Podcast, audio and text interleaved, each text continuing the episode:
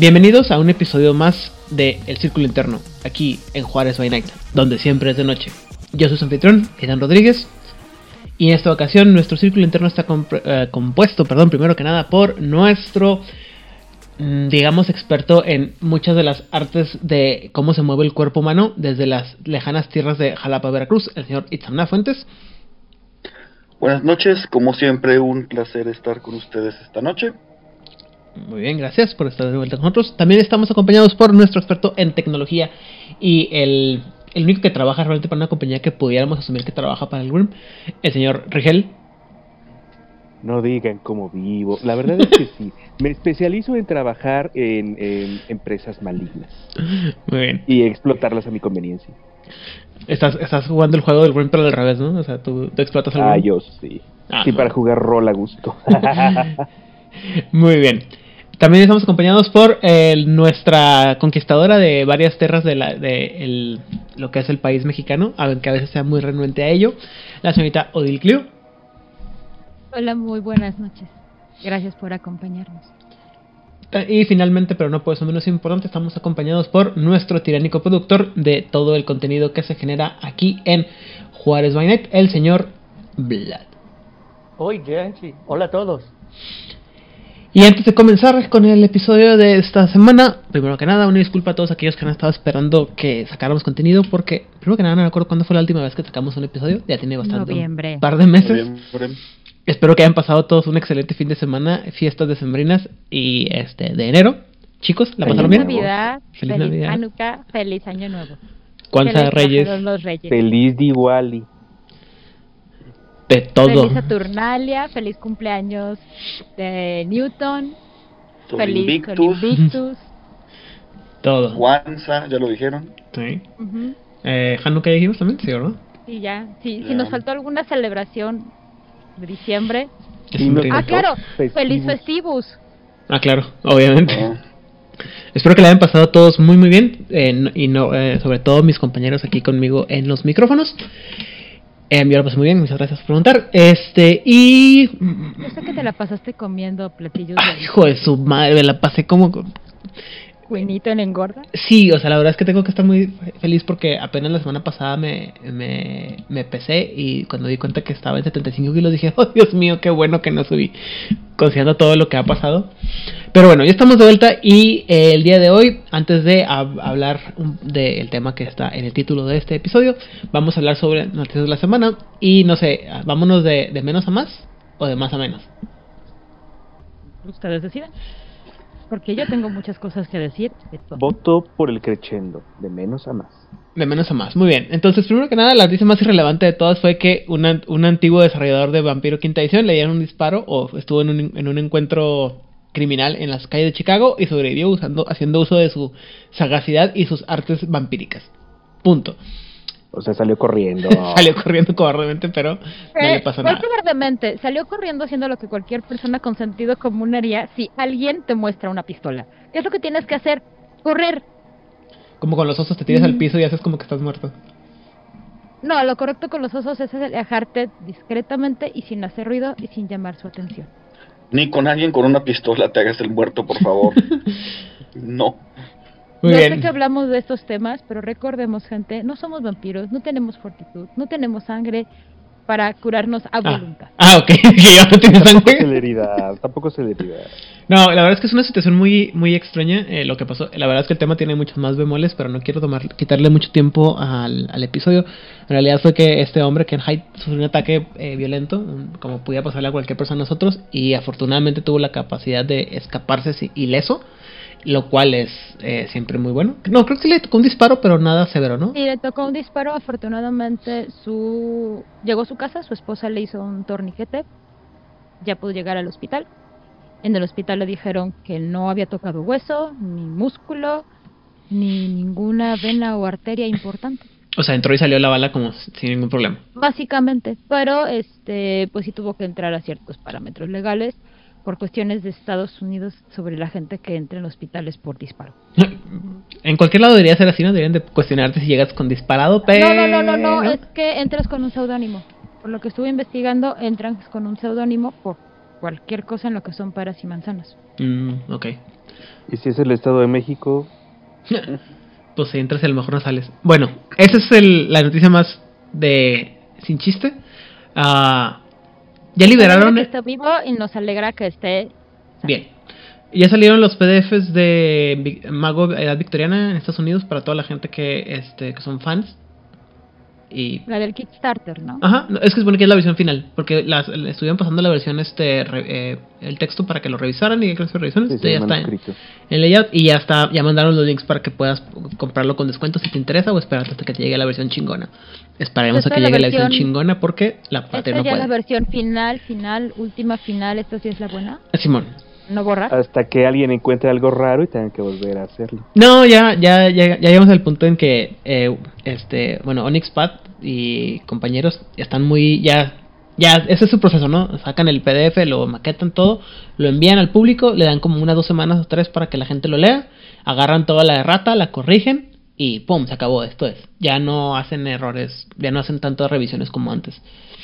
Porque se los han estado comiendo mucho por las críticas del tiempo que tarda. Y como siempre, como comentaba yo anteriormente, porque hacen eso de que ya que una vez que lo tienen final, final, final, de este no borrar, eh, lo primero que hacen es mandar los, eh, los, libros, los descuentos para que tú pidas tu, li- tu, libro en, en POD, lo que implica que muchas veces alguien que no pagó por la versión non plus ultra del libro va a tener acceso al libro más rápido que las personas que sí pagaron por la versión pro del libro.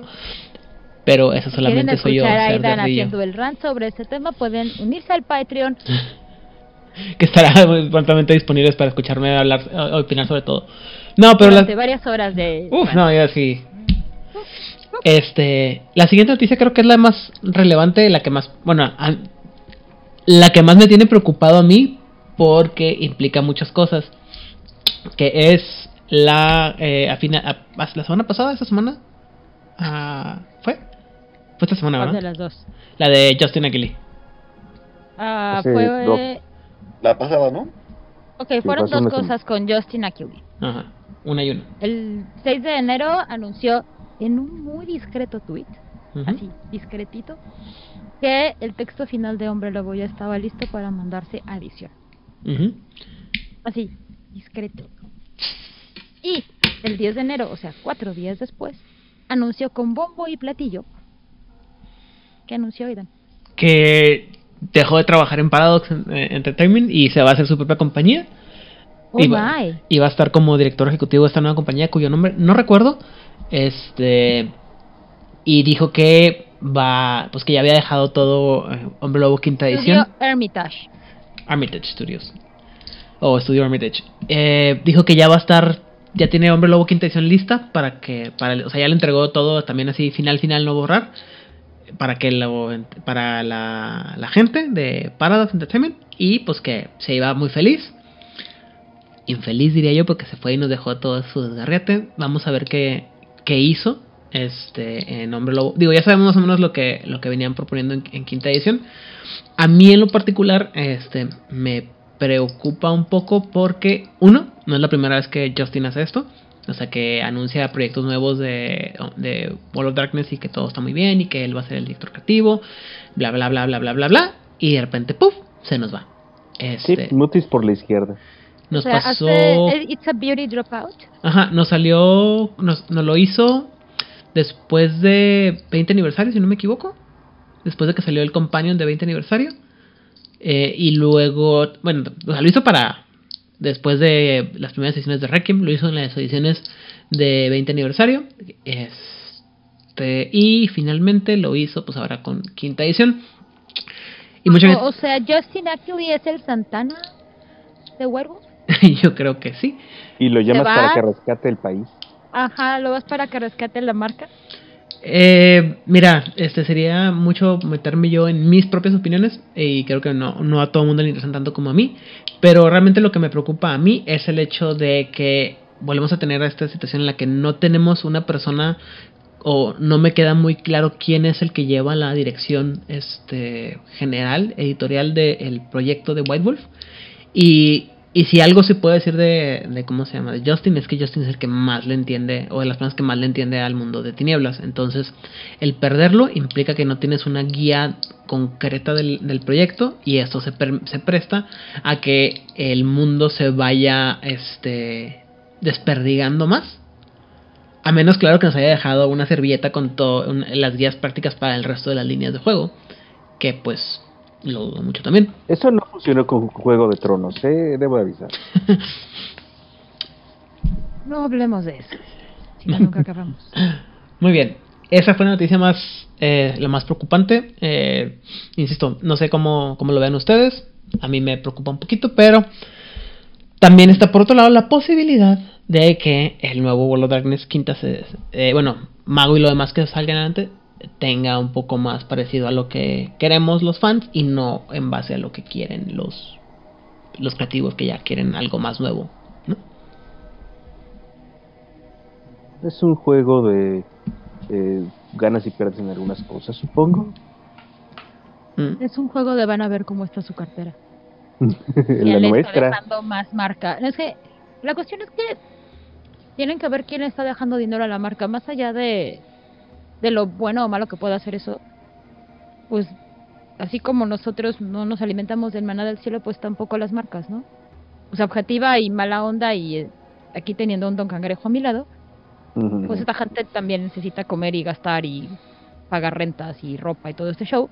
Entonces, obviamente, eh, pues van a estar del lado que les deja dinero a la marca y de la gente que esté consumiendo, por más terrible y capitalista que esto suene, pues es la neta. Entonces, si hay gente que está consumiendo la marca y es gente, pues digamos, joven, pues van a seguir por la línea que tienen ahorita, que es la que está pues pegando más entre la gente de menos de 35, 30 años. Ahora, si ven que la gente de más de 30, 35 años es la que está invirtiendo en la marca, la que está comprando los manuales, sean físicos o en PDF, es muy posible que la marca gire un poco hacia los que tenemos más de 30 o 35 años. Pero la verdad es que yo no sé el rango de edad de la gente que está consumiendo los productos creados por Paradox para Mundo de Tinieblas. Muy bien. Este. Vlad, ¿alguna opinión sobre eso? No. Dice, no voy, a, gastar mi aliento en esos, esos temas banales. Y hablando de cosas que dejan dinero o que te roban dinero, el chisme de la semana es Shakira. No, no se crean, no, no, vamos a hablar de tema porque... Ah, o sea, si deja dinero, la señora ha sido... Spotify este, marcó que es la canción más escuchada en un solo día y la cantidad de dinero que le dejó es absurda, entonces sí, dinero entiende algo dinero. Pero en este caso estamos hablando de el otra vez, gente, y se los dije, se los puse en, en, en las redes sociales de Juárez Benet. No se emocionen, eso no implica que el vuelo de va a ser relevante, de nuevo. Pero viene la parte en que la noticia es. Y no sé si alguien lo puede explicar mejor que yo, porque yo estoy muy tonto y yo nomás entiendo que nos quieren sacar dinero. Yo te lo explico porque toda la semana lo estuve viendo en vivo. Y estuve viendo varios videos porque no tenía nada que hacer y el chisme está muy bueno. Hmm. Todo esto empieza hace unos 22 años, cuando sale Calabozos y Dragones tercera edición. Tercera edición sale cuando Hasbro compró Wizard of the Coast, que ya había comprado a TCR. Hasta ahí estamos claros, ¿verdad? Sí, señorita. Ya siendo toda esta cadenita de Hasbro, el director de Wizard of the Coast, que era parte del equipo de TSR, toma la decisión de hacer una cosa llamada Open Gaming License o licencia de juego abierto. Esto es que iban a legalmente abrir el código del juego, digámoslo así, para que cualquier persona que se quisiera subir en este sistema lo jugara. Todo el mundo. En esto, en esta licencia es en la que se basó Pathfinder para hacer Pathfinder primera edición y una cantidad enorme de juegos bajo la premisa de puedes utilizar el sistema, o sea, las bases.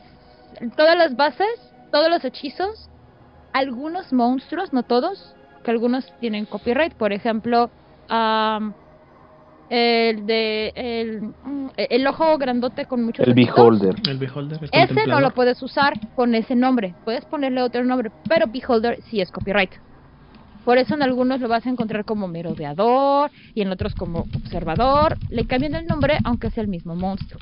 Pero no puedes utilizar Beholder, no puedes utilizar ningún tipo de lore que venga en Calabozos y Dragones. Y así fue durante 22 años. Todo iba muy bien hasta que en diciembre empezó a haber chismes por ahí en D&D Beyond. D&D Beyond es la plataforma donde puedes jugar Calabozos y Dragones. Básicamente tiene soporte de hojas, tiene soporte de libros, puedes comprar los libros en PDF y solamente puedes hacer personajes con los libros que tienes en PDF. O que el narrador compró y te comparte en su campaña. Y empezaron a hablar porque llegó una nueva directora que venía de Microsoft. Esto es bien importante. Esta mujer venía de Microsoft con los números más altos en ventas de videojuegos de Xbox. Sí, pero venía de pandemia. Entonces es como todos los hobbies que no que tenían que ver con quedarse en casa tuvieron números estúpidamente altos en pandemia. Entonces el logro realmente no es tan de ella. Llega esta mujer a Hasbro, a Wizard of the Coast, y dice, es que Wizard of the Coast está siendo submonetizado, estamos ganando menos dinero del que deberíamos ganar y vamos a cambiar la licencia de juego abierto a la 1.1. Se empezó a chismear eso en diciembre, pero nadie peló porque estábamos muy ocupados celebrando el fin de año y que no se acabó el mundo.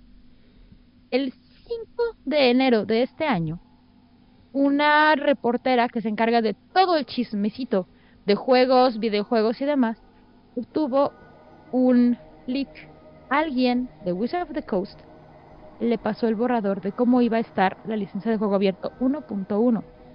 Y básicamente es un padón en todo tu cuerpo. Hmm. ¿Qué es lo que te dice?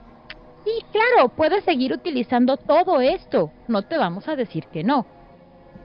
Pero necesitamos dinero. Y para tal fin, lo que va a pasar es que si tú estás ah,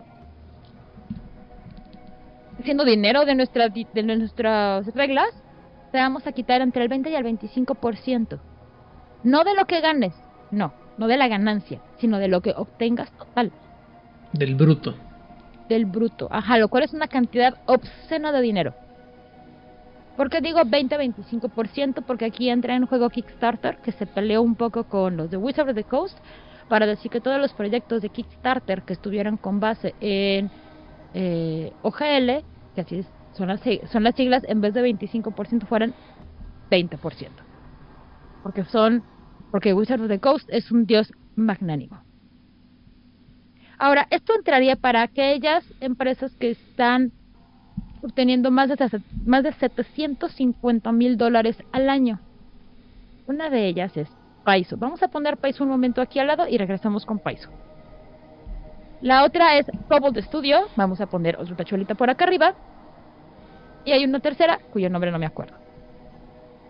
Muchos dijeron que lo del dinero es una patada, pero se puede hablar porque aparte si tú ponías tus juegos en paga lo que tú quieras, o sea, como gratis, pero que la gente pagara lo que tú quieras, no te lo iban a cobrar. Porque técnicamente lo estás regalando y la gente decide si te da dinero o no te da dinero. Hasta ahí es como, sí, no suena padre, pero ok. Porque en números de Wizard of the Coast son cinco empresas a nivel mundial las que tienen más de 750 mil dólares anuales. La mayor parte de los demás ni siquiera llega a los 50 mil dólares. Entonces, se mantenía muy por debajo del margen que decía Wizard of the Coast de dame dinero.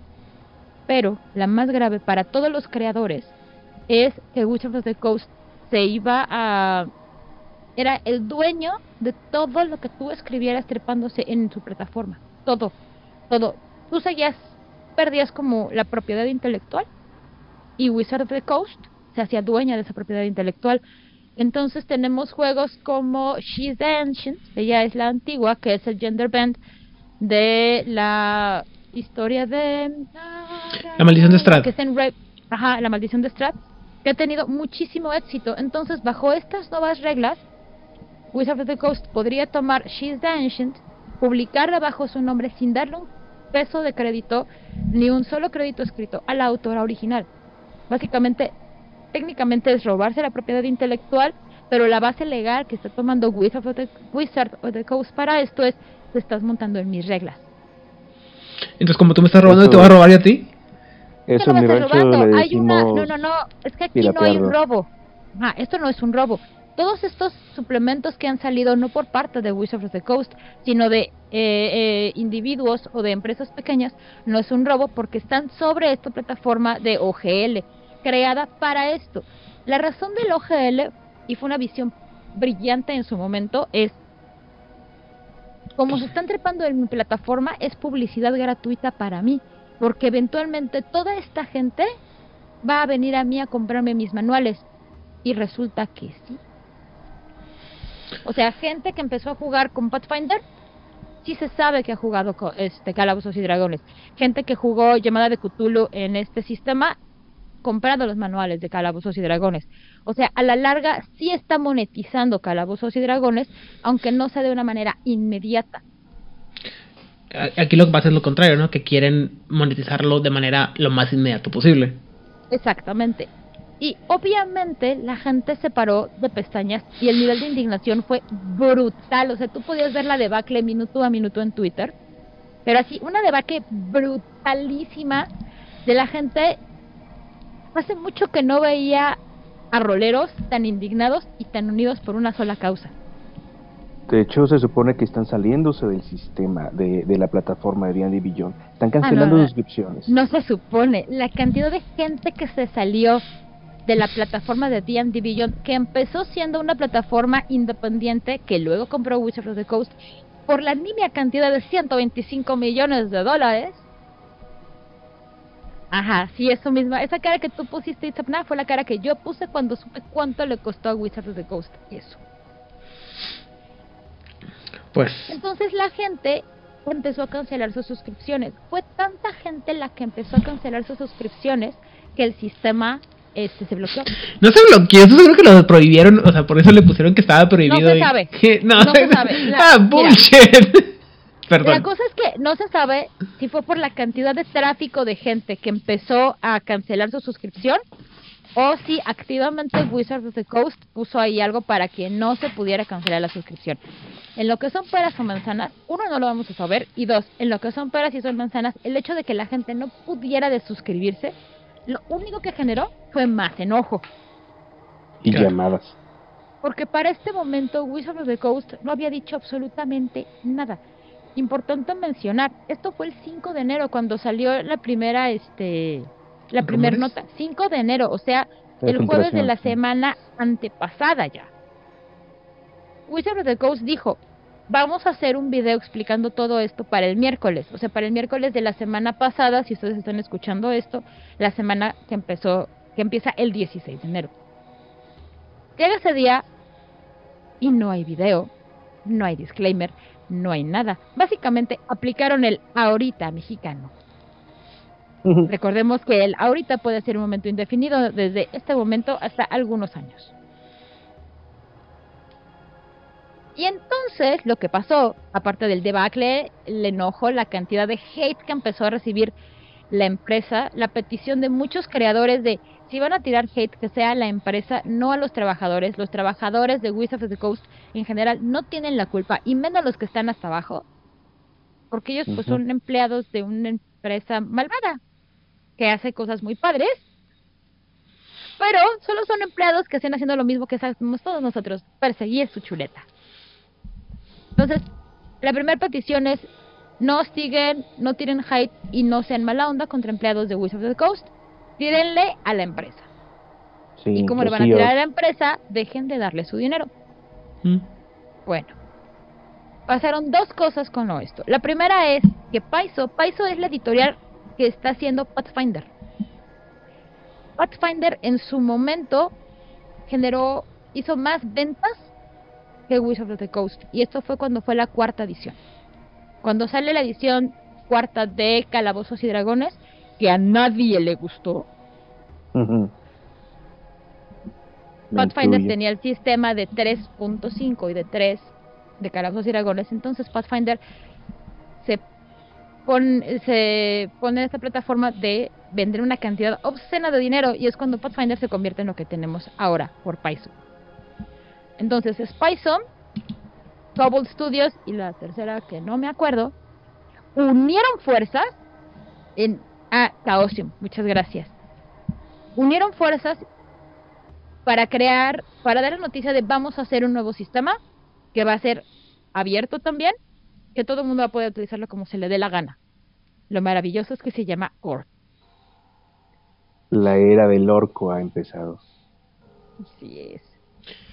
Muy bien. Y básicamente ese, esa es una. Y por el otro lado, Wizard of the Coast, y esto sí fue cobardemente, dijo, eh, eh, no, ya no vamos a hacerlo porque ahora sí estamos escuchando a nuestros consumidores y a todos ustedes porque queremos que esta sea una comunidad grande y unida. Como vemos que sí es una comunidad grande y unida que nos está dejando sin dinero, pues este ya se hicieron para atrás. La apuesta de Wizard of the Coast es que en seis meses nadie se acuerda de esto. Yo creo que va a pasar un poco eso porque la memoria de... El rolero promedio de ese corto plazo.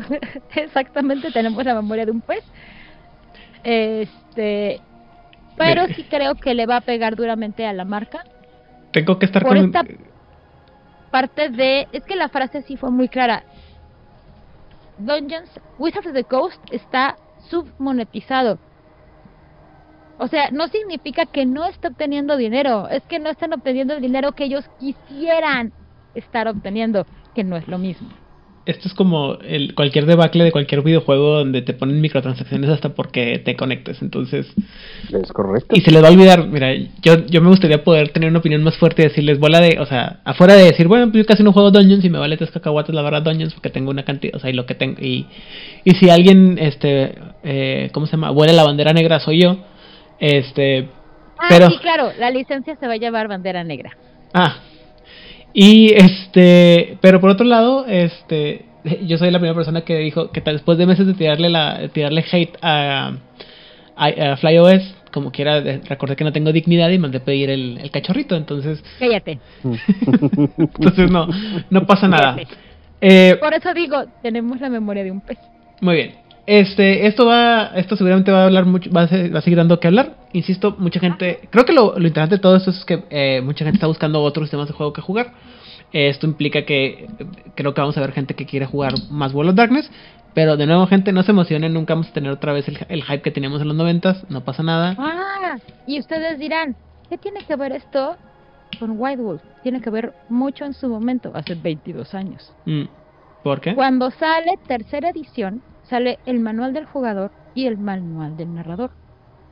Faltaba el tercer libro, que era el manual de monstruos, porque a todos en Calabozos y Dragones es lo que más nos gusta, matar cosas. Y si no, alguien te, eh, te estás viendo, si dices que no, estás mintiendo, y lo sabes. Sí, sí. En ese momento, uno de los dueños creadores de White Wolf, este Steven Wick, vio la más maravillosa opción de la vida, porque ya estaba OGL existiendo. Agarró a todos los minions de White Wolf y los puso a trabajar horas extras como si no hubiera mañana para crear pues un manual de monstruos, no llamado manual de monstruos, sino eh, pues sí, el manual de monstruos, pero para este Sword and Sorcery. Mm. Sí, claro, pero Y es la primera vez que White Wolf facturó un millón de dólares.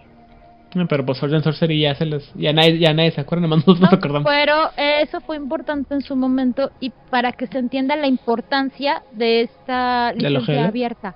Ajá. O sea, permitió que se crearan cosas como este Sword and Sorcery, que se creara Pathfinder, eh, varios juegos de la llamada de Cthulhu, Sí, Y por eso es muy. Ajá, o sea, y por eso es muy importante, más allá del chismecito de Calabozos y Dragones, fue muy importante para la industria de los juegos de rol por las puertas que abrió. Muy bien. Eh, insisto, creo que este tema va a estar súper bueno para estar echando palomitas como Michael Jackson de aquí hasta un buen rato. Eh. No vamos a dejarlo, pero eh, por el momento, pues no. Este fue, este, este episodio, este programa no tiene nada que ver con Dungeons and Dragons, tanto como debería ser. Entonces vamos a hablar sobre eh, el, lo que nos truje Chancha. Tengo según- dos cen- dos- una opinión de dos centavos, que cuesta exactamente dos centavos.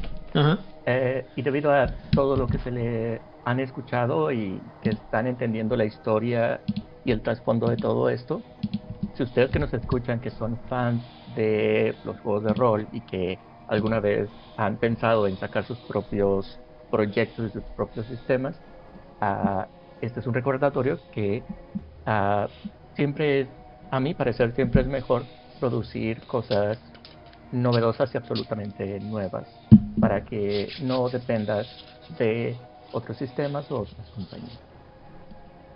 Sí, la propiedad privada de alguien más que en la cual no tienes control. Así. Muy bien. Lo que promete de hecho Paiso es que esta licencia que ellos están buscando crear va a ser irrevocable y permanente. O sea que Muy ni ellos mismos ni ellos mismos se van a poder quitar el permiso que están dando. Pues esperemos a ver si es cierto. De, ya veremos de qué lado la iguana en un par de años. A mí me gustó mucho porque sigue el modelo de software libre de Linux. Una empresa independiente va a ser la que detenta el eh, copyleft, no copyright, el copyleft de toda la arquitectura de la, del juego. Ok.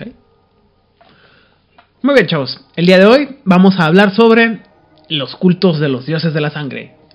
El libro que tenía muchas esperanzas de que saliera y luego salió el libro de cultos de la sangre, de los dioses de la sangre, y dije yo, ingado. Eh, este libro, o para hablar de este libro, como ya pueden haber visto en el título, si ya se echaron esta media hora sobre ah, el chisme de White Wolf, digo de este de Wizards of the Coast, es va a estar en dos partes porque vamos a manejar porque este libro que es la parte una parte que no me gustó este libro trae entramadas dos temas grandes y yo creo que lo hicieron así para llenar espacio porque de, una de otra manera hubieran tenido que dar parte del contenido de gratis en otros libros y no querían darlo, darlo gratis en otros libros. Entonces sacaron dinero de esto y, y juntaron dos temas. Eh, todo lo que tiene que ver con los cultos dentro de la cultura vampírica y otro lado eh, todo lo la actualización que tiene que ver perdón todo lo que tiene que ver con la actualización sobre lo que hasta este momento hasta entonces se llamaba el clan Giovanni o lo que el, el- clan de la de la muerte. Y todo eso todo lo que tiene que ver con el clan de la muerte lo, lo estaremos analizando en el próximo episodio así que continuará. El día de hoy vamos a estar hablando sobre todo lo que tiene que ver sobre cultos pero como eh, como solemos hacer, la pregunta es, ¿qué sabían de este libro y qué esperaban del libro cuando lo anunciaron? Itzana. A mí la verdad es que mm, tenía como opiniones encontradas con respecto a este libro. Por un lado, la parte de la religión en vampiro es una de las cosas que más me interesa. Por el otro lado, si hay un clan que me importa tres pepinos, son los Giovanni. Entonces me interesaba mucho toda esta parte de los cultos, todo lo que era lo de la Hecata. Dije, "Meh, puedo no leerlo. Y como que esto, esto precisamente que comentas, de que sea en un solo libro las dos cosas, no me agradaba mucho. Pero sí, sí le tenía mucha esperanza al libro y sobre todo algo que, que quería ver y que no se dio como yo quisiera. Tenía esperanza de que retomaran de algún modo la mecánica de los caminos de la iluminación Con los cultos. Cosa que no pasó. Cosa que no pasó del todo. Está ahí este escondido si le buscas. Bueno, lo que pasa es que Pero todo eso lo pusieron más que nada cuando sacaron el libro del Sabbat, ¿no? Y ya no podemos jugar con eso porque... Boring. En fin. Perdón. nadie va a decir con qué puedo o qué no puedo jugar. Dile eso a Wizards of the Coast. Yo coincido con la dama. No a me mí interesa nadie me va a decir de ella. puedo o qué no puedo jugar. No, no, estoy de acuerdo contigo. Pero si alguien te lo dice, le- mira lo que quieres hacer Wizards of the Coast. Y ya, vas a perder gente que habla al tonto. Perdón, Itzana, te interrumpí. no, era eso. Básicamente. Muy bien. Rigel. Bueno, ah, ah, para mí, francamente, comparto puntos de vista con Samna. Eh, Giovanni me gusta por la caricatura de los eh, mafiosos, que sabemos que no son ellos los mafiosos, pero son parte de la caricatura. Y lo de las iglesias vampíricas, pues bueno, eso viene del nuevo enfoque que quieren meterle, de la religión como un eh, método de de gobierno, control o lo que sea para mantener a los vampiros, este, perdón, a los vástagos, eh, bajo control, bajo su propio dominio. Eh, total, que pues tiene más que ver con eso, así que dije, bueno, voy a conseguirlo, vamos a ver qué de qué va, y se quedó ahí en un rincón de la bonita biblioteca virtual, de la escuela ya les he hablado, que a la, pongo las cosas y se me olvida. Ahí se quedó, hasta ahorita. Muy bien. Odil. Yo esperaba un poco lo, lo que mencionó Itzepna.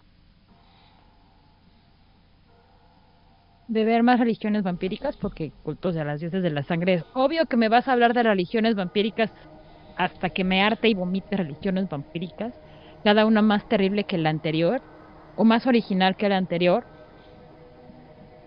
Y sí hay, pero no tanto como me hubiera gustado. Y pues es el mentado libro en donde te explican qué pasó con todos los clanes de la muerte, pero eso lo veremos en el siguiente este, episodio. Y pues bajo la premisa de que me desilusionó un poco porque no había todas las cosas horribles que yo esperaba encontrar, le daría un 7. Pero está bien escrito y las ilustraciones están horribles, me encantan, entonces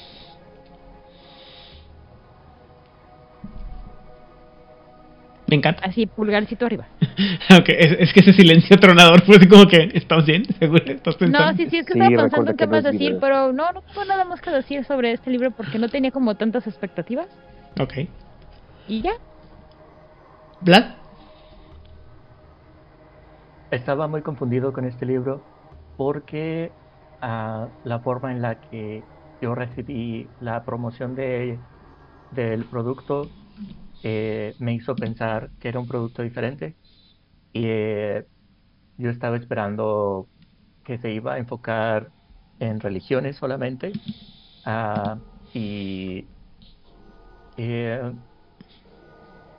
como dijiste tú, eh, parecen dos temas eh, separados y la razón por la que les estamos dando estos programas de esta manera es porque para nosotros tiene más sentido eh, hablar del libro en estas dos formas porque temáticamente el libro no, a mi parecer, no tiene ese flujo que esa coherencia para que los temas estén unidos. Esa es mi crítica del libro porque ajá, sí se sienten como dos libros que pegaron con, eh, con cinta adhesiva, porque temáticamente no se sienten ahí. Como que dos equipos estuvieron trabajando en estas ideas y dijeron, vamos a juntarlos en un solo, en un solo producto. Eh, y de el contenido, ah, vamos mejor a, a- entremos eh, de lleno en el, a elaborar en el contenido.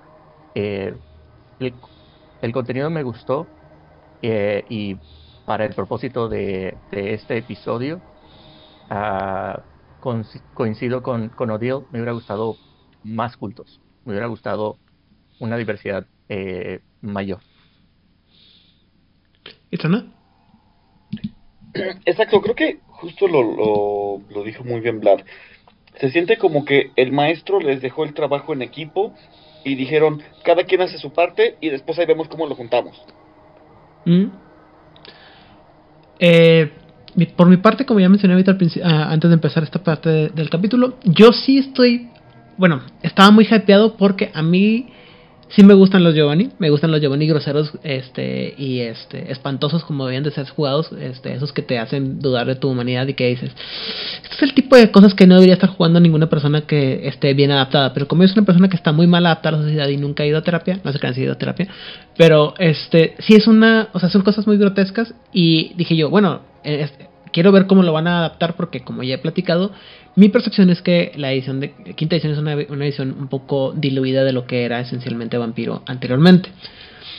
Entonces quería ver qué, qué iba a hacer. Y la promesa de que, de, de que iban a traer todas las líneas de sangre que ya sabíamos que estaban relacionadas por angas o mangas, las iban a juntar en una sola familia, que bla bla, el nombre no me terminaba de convencer, todo el borlote, pero sobre todo, insisto, esta parte de que hay como dos temas muy, muy grandes, ¿no? La actualización que tiene que ver con todo lo de los Giovanni, que se convierten en un clan jugable desde, entrada, que insisto, a mí me parece que son temas súper mm, complicados que manejan y que los hubiera puesto junto con el Sabbat, por ejemplo, donde no voy estar jugando.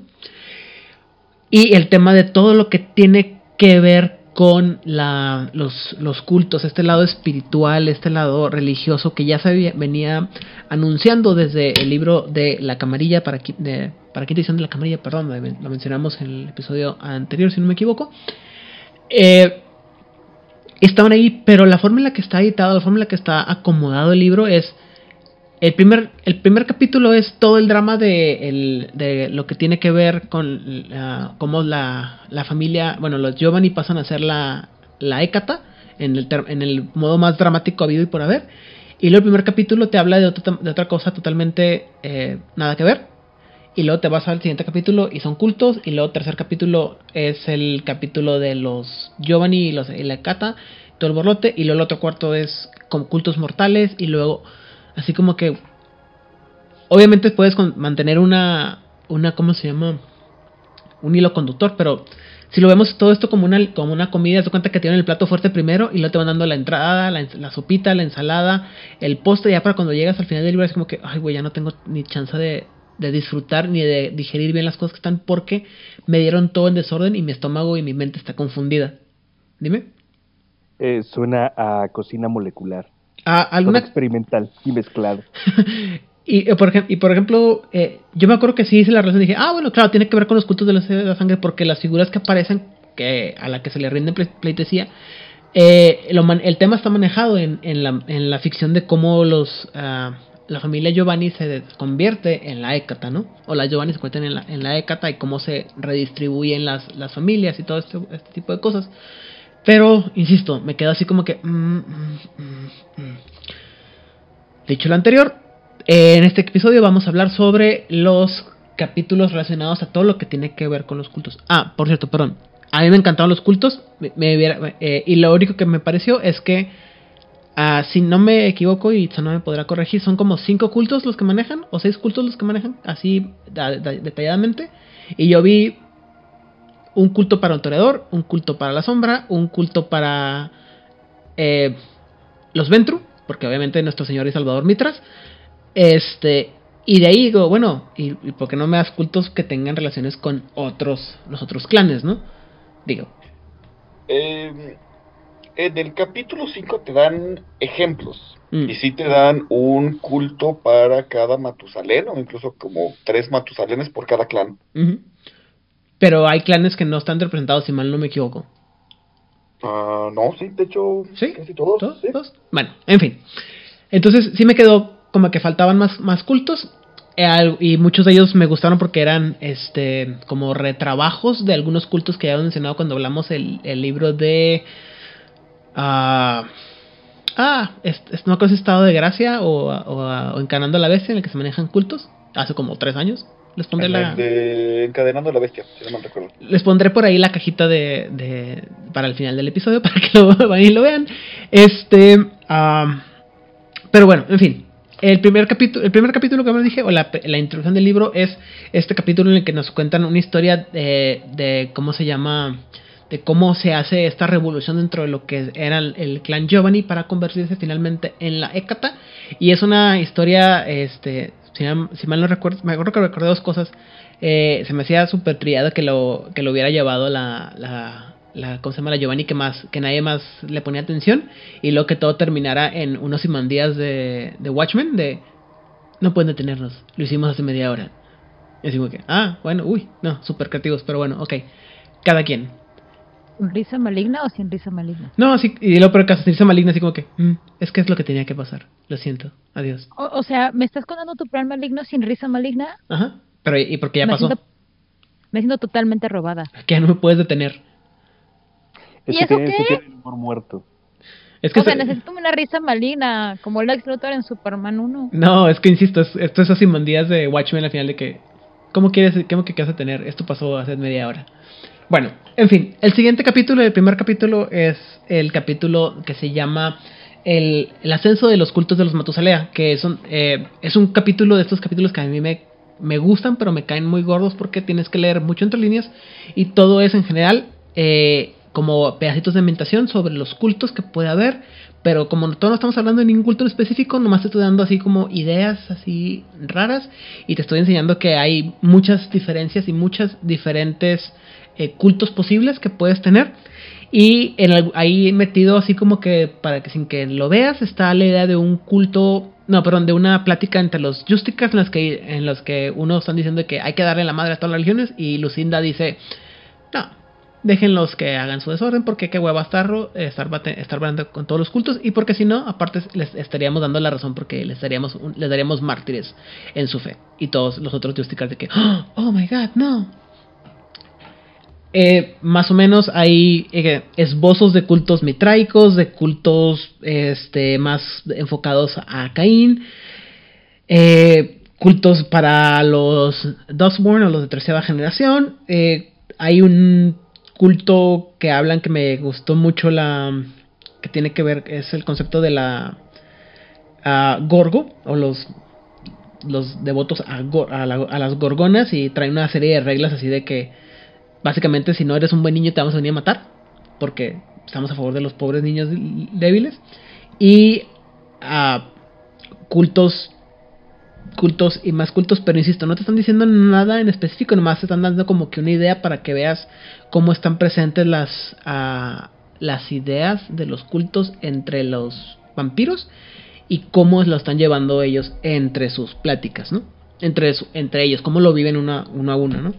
Y está chido, pero uh, yo sé que me va a morder la lengua porque me hubiera gustado que le hubieran puesto esto más entre los entre las descripciones de los cultos como estamos viendo, lo vamos a ver más adelante, pero eso hubieran sido igual que los libros de Requiem que me repateaban porque se iban por todos lados. Entonces, no sé, eh, más que nada creo lo que lo que quiero decir o lo que yo lo que me gustaría comunicarles es que este capítulo lo siento innecesario. O sea, in game está bien chido para que te medio ambientes, pero fuera de juego, o sea, así como que bueno. Qué padre. O sea, 17 hojas de nada. Pero esa es mi opinión. Ya saben que mis opiniones pueden ser este, mal recibidas. Y con eso podemos pasar al capítulo 2, que es el capítulo eh, enfocado a religiones vampíricas. Muy bien. Ah, aquí voy a empezar a pasar los panfletos y a empezar a intentar eh, atraerlos a estas nuevas religiones uh, que nos presentan en, en, los libros. Como Aidan mencionó, vamos a tener variedad para, para escoger uh, y saltemos, saltemos de lleno a, a ellos. Eh, la primera religión que, te presentan es esta religión para los sangre lacia, para los todos aquellos de tercera generación, los, uh, los más débiles, que como ustedes que nos han escuchado por más de un año saben, esto significa que son los más débiles y la camarilla actualmente los ve prácticamente como eh, un, una brecha a la mascarada. No puedes tener tantos tercera generación caminando por ahí viviendo entre el sí y entre el no. Y son bastante débiles así que son una presa fácil. Diciendo que este grupo eh, de, vampiros uh, tienen una existencia en la que no son eh, adoptados por la sociedad vampírica en general, completamente, son una presa fácil para diferentes tipos de cultos. Y uno de ellos, el que está teniendo más auge últimamente, son los buscacenizas. Y los buscacenizas eh, son eh, el culto que intenta hacerte sentir bien utilizando todas las técnicas New Age. Se hacen llamar yogis a través de, porque si te ves bien te vas a sentir bien. Ellos se sienten que este es el, tipo de, ah, panfleteo que recibirías de ellos, porque estamos a un clic de convertirnos en el siguiente paso de la evolución cainita. Estamos a una experiencia de, de la iluminación. Estamos a un algoritmo de convertirnos en dioses. Este es nuestro camino. el compartir y entender aquello que nos precede.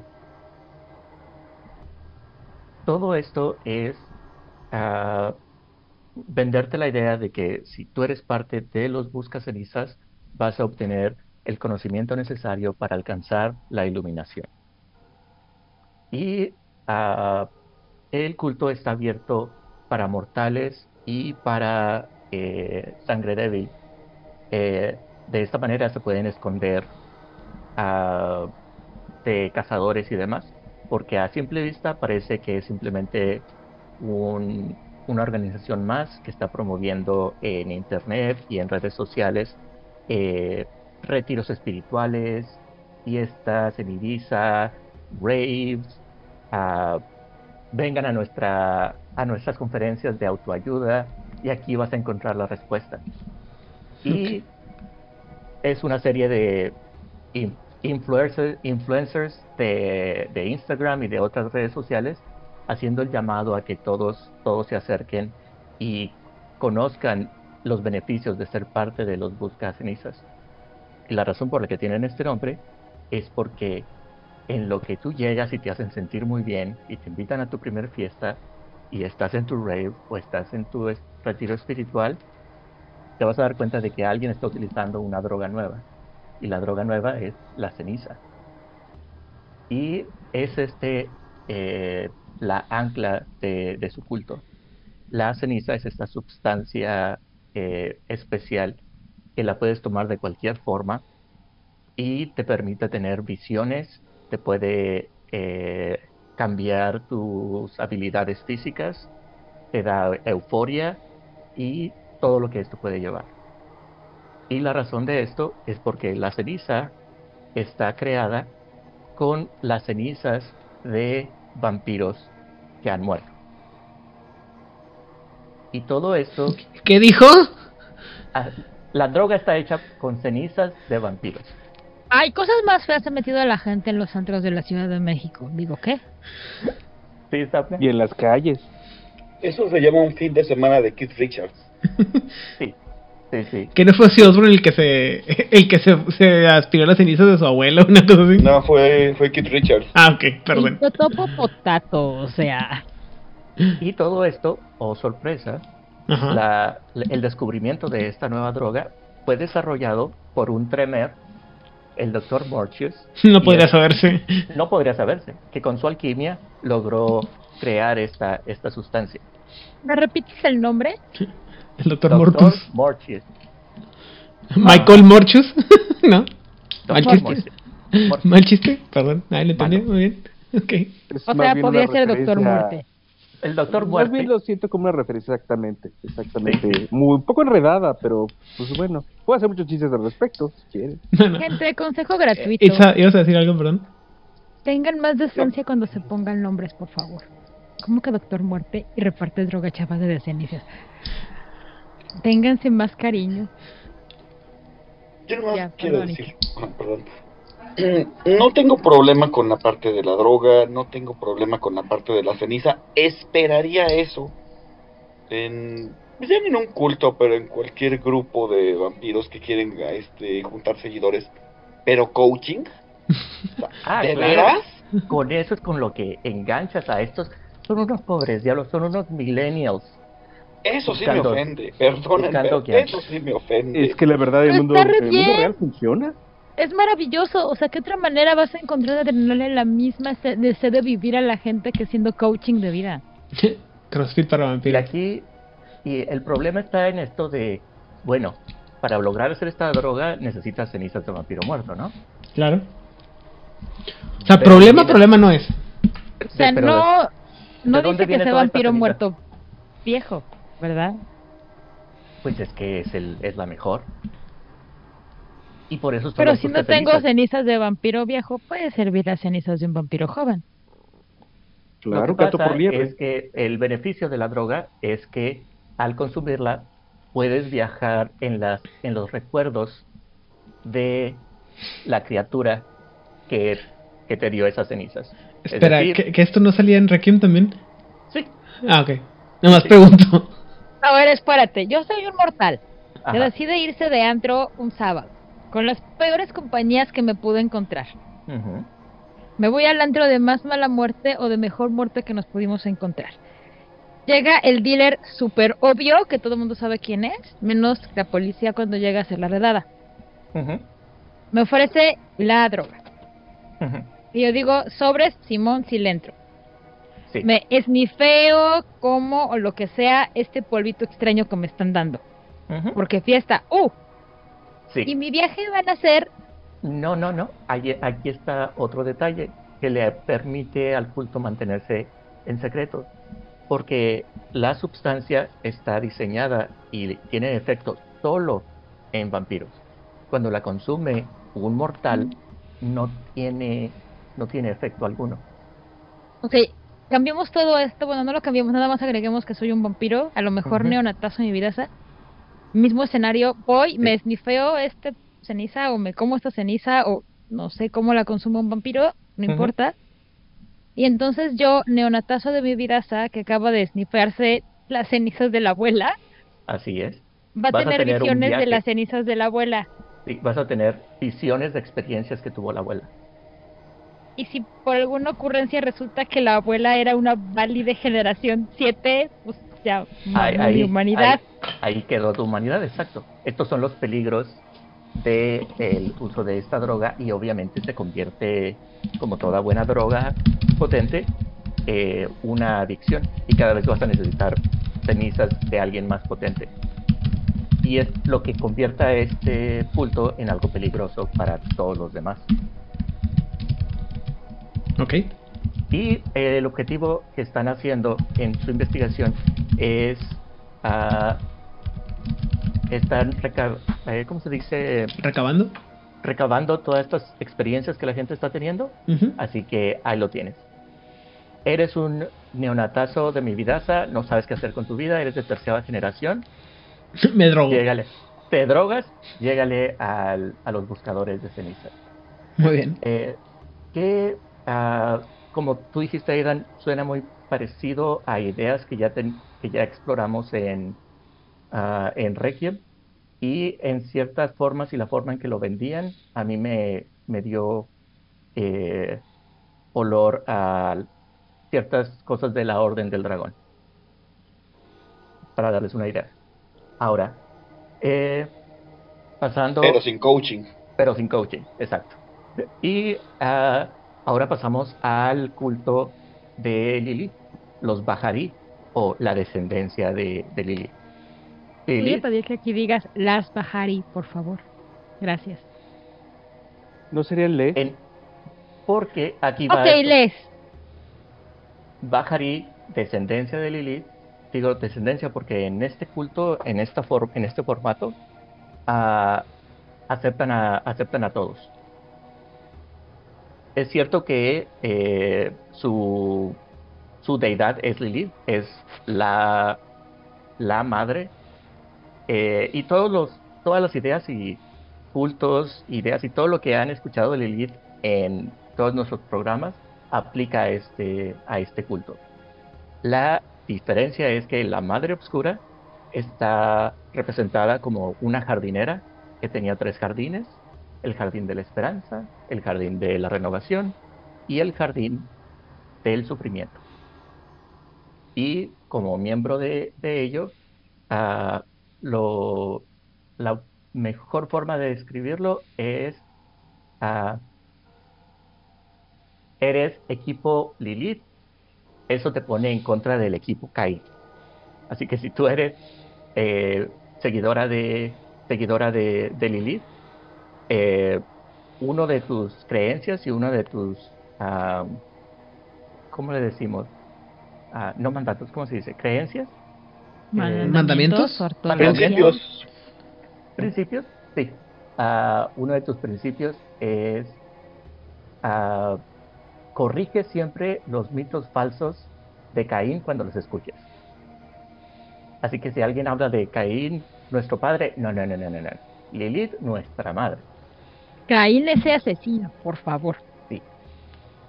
Ah, y eh, te presentan todos estos, todos estos cultos te van a dar eh, en el libro te presentan con sus ideales, cuáles son sus ciudades eh, características, eh, te dan una descripción de la organización eh, y también te dan un par de personajes para que puedas meterlos en tus juegos ah, como gustes.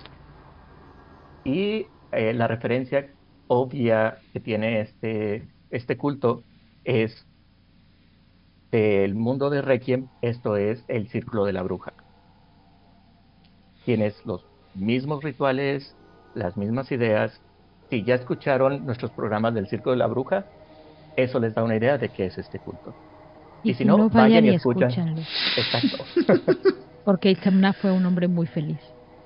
y ah, así como tenemos equipo Lilith, tenemos equipo Caín. Perdón. Eh, Dios me, me permite más, nada más hacer un comentario. Ujú. Si quieren entender por qué las baja- eh, les Bajarí tienen este desprecio a Caín, escuchen el capítulo, no me acuerdo qué número, sobre las revelaciones de la Madre Oscura, en donde se habla a detalle sobre lo que hizo Caín para ganarse ese odio. Y ese libro lo podrán encontrar en el Patreon cuando lo hagamos. O ya hablamos del libro de las revelaciones de la Madre Oscura, ¿no, verdad? Sí. Sí, pero tú no estabas ¿Sí? todavía, creo. No fue de Entonces no que- cuenta. No, sí, es que hicimos un episodio en el que hablamos sobre el libro, ¿no? Del lib- eh, las fragmentos del Cielo y la- y las revelaciones de la Madre Oscura. Pero Entonces hace- tuvo que ser por ahí del episodio 30 más o menos. sí, es de la primera temporada, de la primera, de los primeros meses. Bueno, pues ah, si escuchan eso, eh, después van a poder escuchar. eh, ¿En qué tenemos un episodio de Caín nada más, verdad? Sí. Entonces también, aviéntense nuestro episodio de Caín para conocer la mitología de Caín, el personaje. La gloriosa historia de nuestro Señor y Salvador Caín. Así es, para entender Del asesino Caín. La iglesia de Caín. Y la iglesia de Caín es, es este culto gnóstico en donde prácticamente su visión cosmológica es un demiurgo creó al, al mundo eh, y prácticamente ese es Dios y sus ángeles. Uno de sus ángeles era Caín. Los antidiluvianos tenían un poder tan, tan alto que prácticamente eran otros ángeles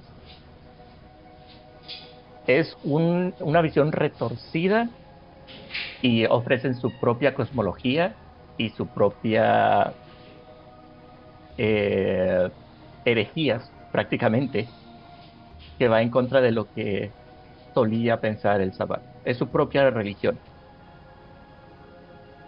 Sí, sí, eh, muy, ah, ¿cómo lo describiría? Ah, nuevamente, no puedo evitar hacer las comparaciones con Requiem ah, porque toma elementos de la lanza sagrada, el Covenant de Requiem, porque tiene unos temas similares y tiene un sabor bastante similar. Ahí sí, este eh, vampiro viejito ya se había adelantado, porque eso viene desde la herejía cainita, de Edad Oscura. O el camino de la noche esos. de la edad media, Ajá. Y, o sea, no ves- moderno. pero ya, ya desde la herejía cainita se, se planteaba precisamente la idea de que Caín era un ángel en realidad y que era el elegido por Dios y bueno, la herejía cainita decía, los vampiros somos ángeles y por eso ustedes humanos deben de adorarnos y darnos esa rica y deliciosa sangre. Ah, y por- dicen en el libro de Demonio la Caída que todos estamos tontos y que Caín lo único que hizo fue terminar de arruinar todo lo que ya estaba arruinado, enseñándole a los ángeles a matar. Eso lo veremos como en cinco años cuando hablemos de Demonio la Caída. Pobres ángeles. todo, todo es su culpa. Eh, tenemos, aparte de ello, a- tenemos a un culto eh, dirigido por miembros del clan La Sombra, que es el culto de Shalim. Y el culto de Shalim es esta versión de... ah, Dilo, Bla, dilo.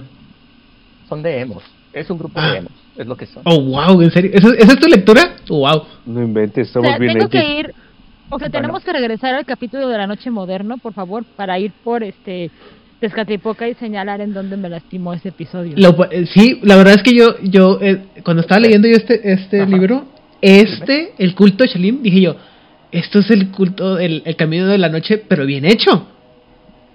Pues O sea, sí, El de la Edad Media, pero Ajá. bien hecho en la época moderna. Ajá. No el que nos lastimó. ah, para quienes nos están escuchando por primera vez, creo que les tengo que dar más, más Contexto, contexto. por favor. Eh, el culto el culto de Shaolin es el siguiente.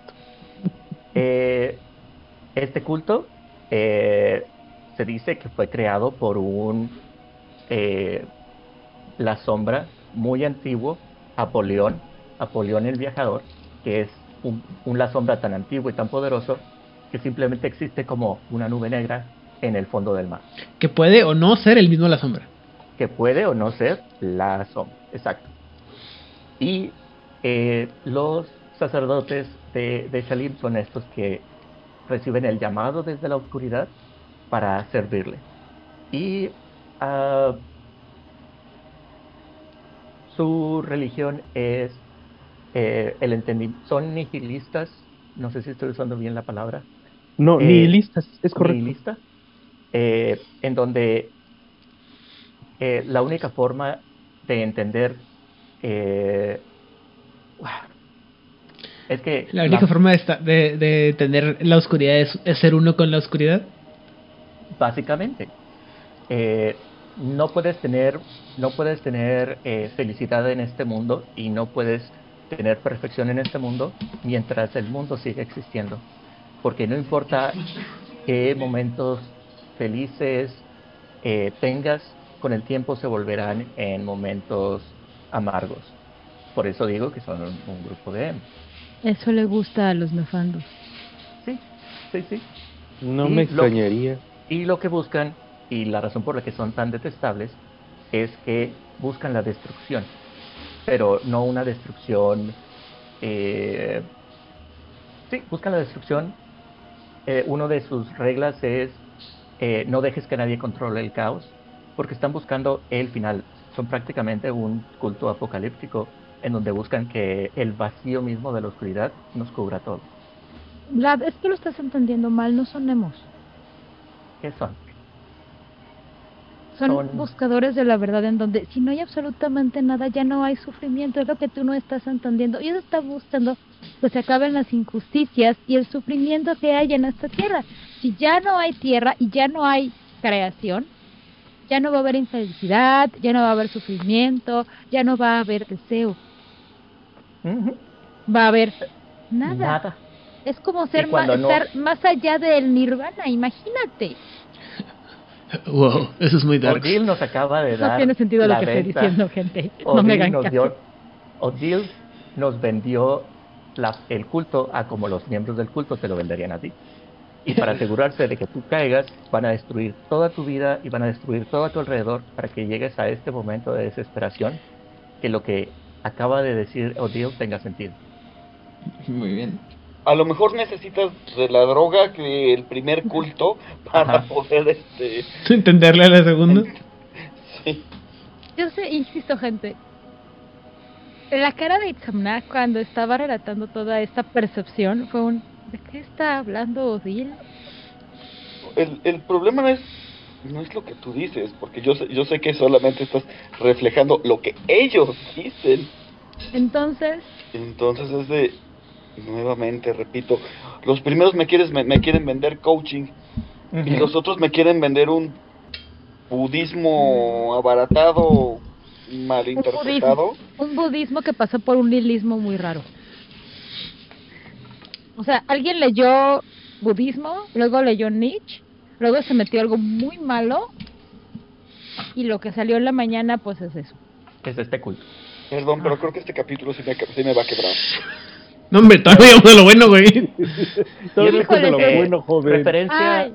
referencia a cultura pop de esto, eh, al estarlo leyendo, eh, me recordó a, a el culto que aparece en la serie de televisión ah, The Leftovers o Los Olvidados, en donde, teniendo la culpa de que son los únicos que quedaron en la Tierra, entran en este culto en donde fuman todo el tiempo, eh, porque creen que el final está tan cerca que no importa tu salud y no importa lo que digas, no importa lo que hables. Es este culto de apocalíptico en donde estás esperando al final de todo. A eso me recordó mucho cómo lo podría... Es como yo lo visualizo y como lo interpretaría en el juego.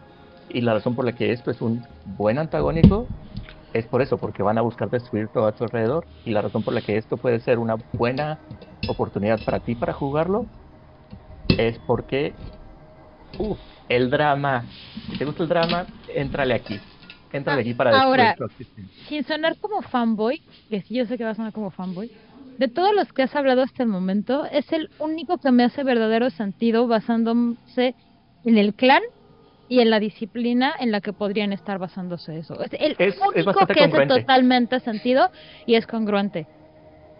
es bastante congruente. Y al que le sigue, ahora, eh, eh, el siguiente es, que, que ya lo mencionamos eh, brevemente, es el, ah, el culto de los misterios mitraicos, que es un culto de personalidad hacia nuestro gran padre, maestro, Sol Invictus, El gran tuyo. pater Mitras. Y Ujú. para quien no sepan quién es Mitras, vayan a nuestro episodio de Clan Spotlight Venture, en donde van a escuchar la historia de Mitras. Y, oh, y también van a escuchar de Mitras en nuestro episodio de las crónicas Caída. Giovanni, el cuarto. La caída de Ah. Londres. la caída de Londres. Mitras está en todas las sopas. Y eh, este culto... Menos en Ciudad Menos de en qué. México Nocturna y en Factor Cars. Ah, y eso porque no, no- porque no había cómo hacerlo, pero estoy seguro que con un poquito de, de maldad alguien diría, es que era Quetzalcóatl, güey. Ay, no inventes. Quetzalcoatl, no. Ya saying. No. Mitras no sería Quetzalcoatl. Mitras no? sería este. El siempre joven. Lo que pasa es, no, no, no. Porque Mitras es un dios. Este, sería Tonatiuh, ajá, sería el sol. Ah, claro. O sea, él no O sea, sería con media extinta. Pero podemos estar aquí, ¿no? O sea, el chiste es que nomás porque el- le- a alguien le faltó ganas de meterlo, pero si no, lo hubieran podido meter. Bueno, gente, si ustedes no saben de qué estamos hablando, pueden buscar nuestro libro de Factor Caos, que creo ha sido el libro donde más nos hemos divertido al hacer el programa, porque no tiene sentido el libro. Y pueden agregar a Tonatiuh como Mitras para meterle más harina al costal Ah, uy, de todo lo que no tiene sentido en ese libro. Dime que no estaría de huevos ver que se peleara este eh, Mitras con este con Shaitan, nomás por nomás por por lols. Dios for the love. Sí, estoy de acuerdo. Me gusta como final. Las, las como fanfic, sí, sí. Eh, el estilo de este culto va a ser como si fueras miembro de los masones o un club de, eh, del, si- de era victoriana solo para hombres. Es mientras Lilith es un culto femenino, ah, las, los misterios mitraicos es, es masculino también. Es, es más masculino y es de el tema es cómo ser el mejor Ventru de toda la existencia en el mundo Ventru.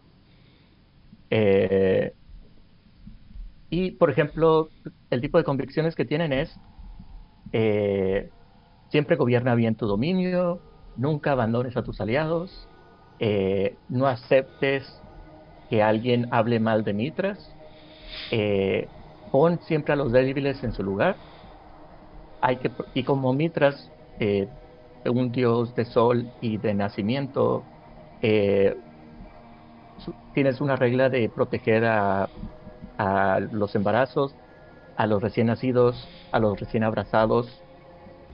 Es para... Eres es como un, un... ¿Es un culto pro vida? Sí, peculiarmente, peculiarmente. Lo cual es muy interesante siendo un culto tan masculino que No, al defienda algo tan femenino. Al revés, acuérdate de la Iglesia Católica.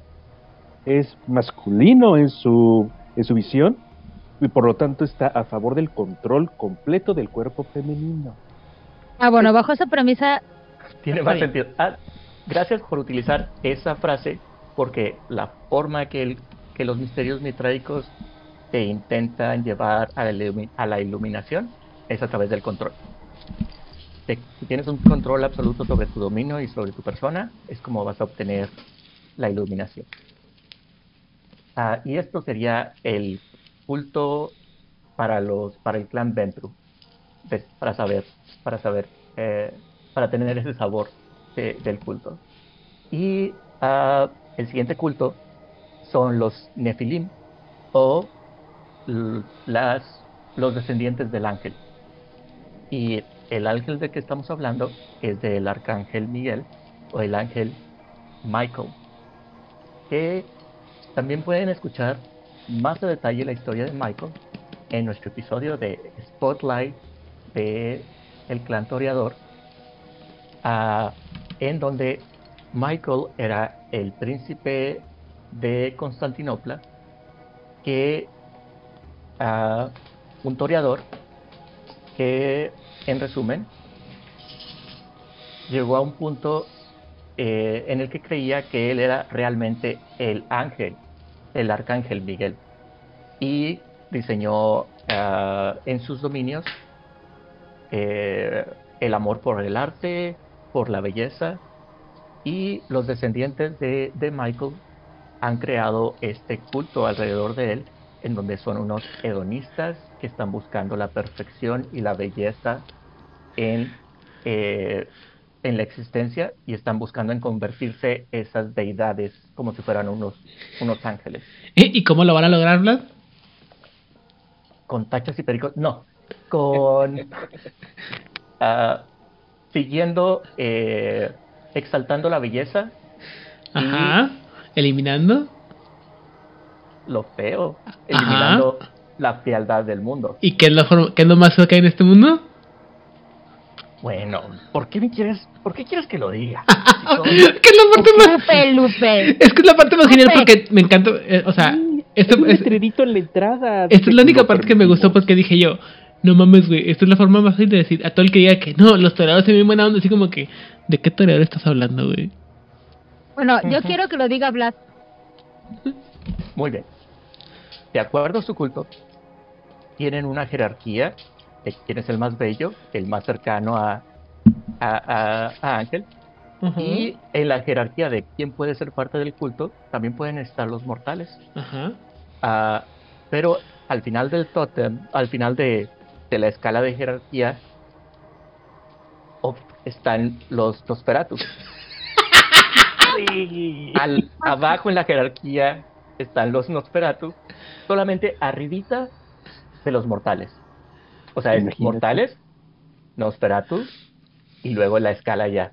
Así oye, los aceptamos porque ellos no tienen la culpa de ser feos, pero me está, me, me está rompiendo el feng Pero me afea el, Me me afea. afea el paisaje. Me- y, hay que, y hay que corregir esa fealdad.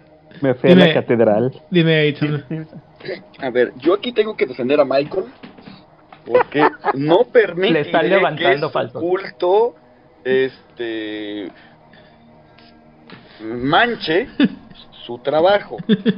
Dentro de las familias importantes en Constantinopla, cuando Michael gobernaba, estaban los malaquitas, que Ajá. era una familia de Nosferatus, al Ajá. cual precisamente Malacay este, recibió la bendición del propio Michael para eh, ser eh, el que se llevara mucho del, del conocimiento de Constantinopla a que lo resguardara de posibles invasiones. Entonces, que no vengan a manchar el nombre del patriarca, que A ver, él a ver. sí Mira. quería y apoyaba a los Nosferatu. Tú Así es. estás diciendo, El, que- el, dime. o sea, lo que tú estás diciendo es que hay que defender al ñoño de la familia. O sea, pero no se baña, huele feo, no se sabe vestir. O sea, ¿quién le dijo que el café combina con el morado? No, Itzamna. O sea, no.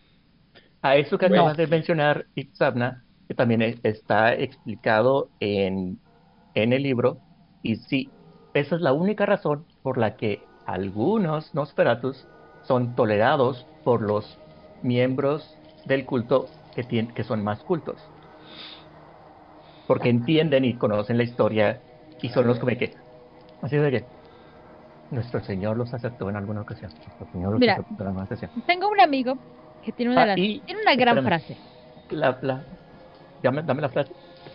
Soy fresa, pero comprendo a los humildes. Aquí sería, soy toreador, pero comprendo a los Nosferatu. Me encanta, queda. y la. ¿Cómo se llama? Y el gancho para, para esto es que la existencia como un Nefilim, o sea. Qué delicia. Qué delicia. Y lo, la única jerarquía que puedes tener aquí es que, eh, como estás venerando a, al toreador Michael, quien, sea, quien tenga la sangre de Michael en sus venas, es tu superior y es el líder del culto. Porque obedece siempre a la sangre y la descendencia de Michael. Y aquí están sus convicciones. Uno, siempre uh, obedece a los descendientes directos de Michael. Número dos, no te revuelques con lo feo. Do not consort with the hideous. es su convicción número dos. Sí, está ahí. Mira, yo veo un pero aquí. A ver, estos son hedonistas, dijiste, ¿verdad? Sí. A mí no me vas a decir con quién puedo o no acostarme. Si no, es, lo es que, que yo son más como hacer. estetas, que más que hedonistas son como estetas. Hedonistas, estetas. Porque la Ay, le siguiente, pongo una bolsa de papitas y ya, o sea. porque la A siguiente todo regla, mundo le gusta un chacalón. No toleres, no toleres la desacra- desecration, desacración, ¿está correcta la palabra? Sí. Desacralización. O desecración también se dice. Desacralización.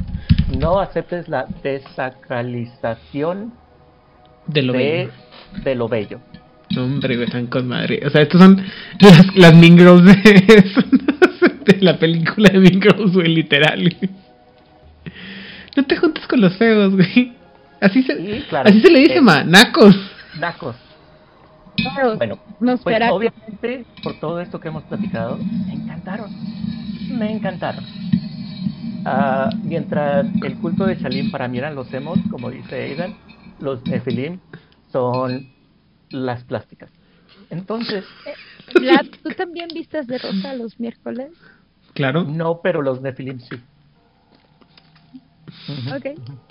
La mirada de juicio de, de Aidan de cómo es posible que no vistas de rosa los miércoles. O sea, Porque yo me he visto hasta acá sentí el yo he desprecio. visto de negro los miércoles porque la sombra, pero no más por eso. Bien, Muy bien. excelente respuesta, Blas, dijiste. Esos El son- abismo está feliz. Esos son los, ah, los cultos principales eh, que tienen una elaboración, que están elaborados en el texto, que te dan estructura, te dan los poderes para cada uno de ellos y mucha, ah, mucho contenido que puedes sacar de, de ellos. Yo les acabo de dar un resumen ah, rápido para que tengan una idea de qué van a encontrar en el libro. Y también Sintético. eh, nos dan un grupo de cultos menores que están desarrollados menos, pero te dan ideas. Y de, y de esto quiero eh, mencionarles dos cultos menores. Uno son los hijos de Sí, ah, sudamericanos, y eh, me encantó porque es el único culto que está tomando mitología latinoamericana.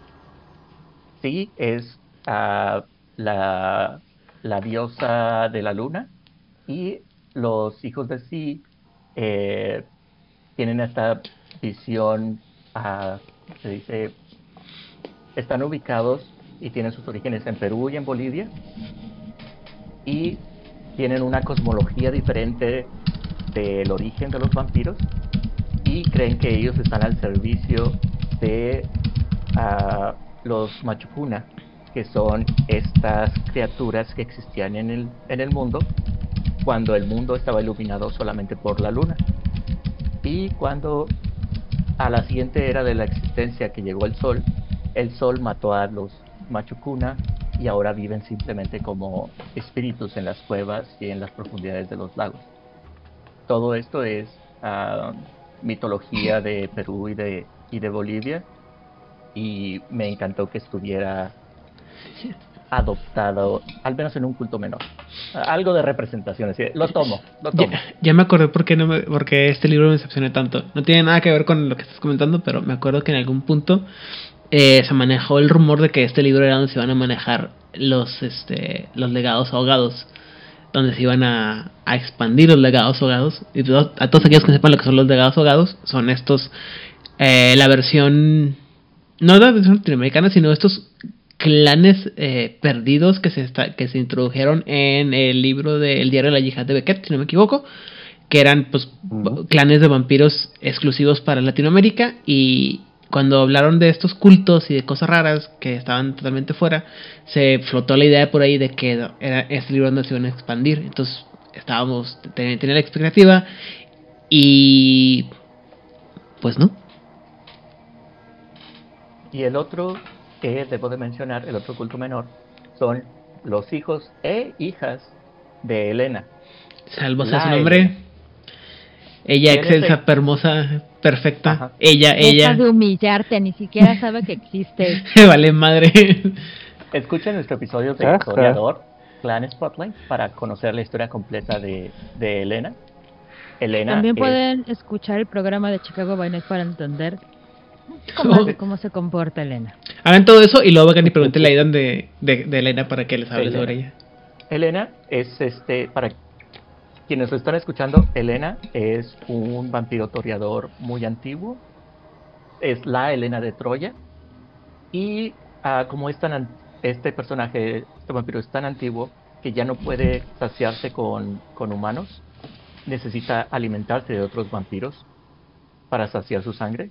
Así que en nuestro episodio de Chicago by Night les platicamos un poquito cómo es que salió este culto en donde te lo leen, te lo explican de esta manera. Es prácticamente una estructura piramidal. Es la forma en que este culto se ha, se ha creado. Empezó haciéndose un culto de Helena de solamente mujeres, pero se ha expandido y también incluye a vampiros varones. Y el único propósito de este culto es para que Helena, cuando tenga hambre, se pueda despertar y tenga de quién comer. Es una mujer con visión, güey, ¿qué te puedo decir? Y además es la manera en que Elena ha evitado ir a Medio Oriente por el llamado. Insisto, una mujer con visión. ¿Qué más puedes pedir? Ah, y ah, existen otros, nos dan otros ocho ah, cultos menores que se los dejo a ustedes para que, para que lo lean. Eh, Aidan mencionó a ¿El A nido de la gorgona? el miedo de la gorgona. eh,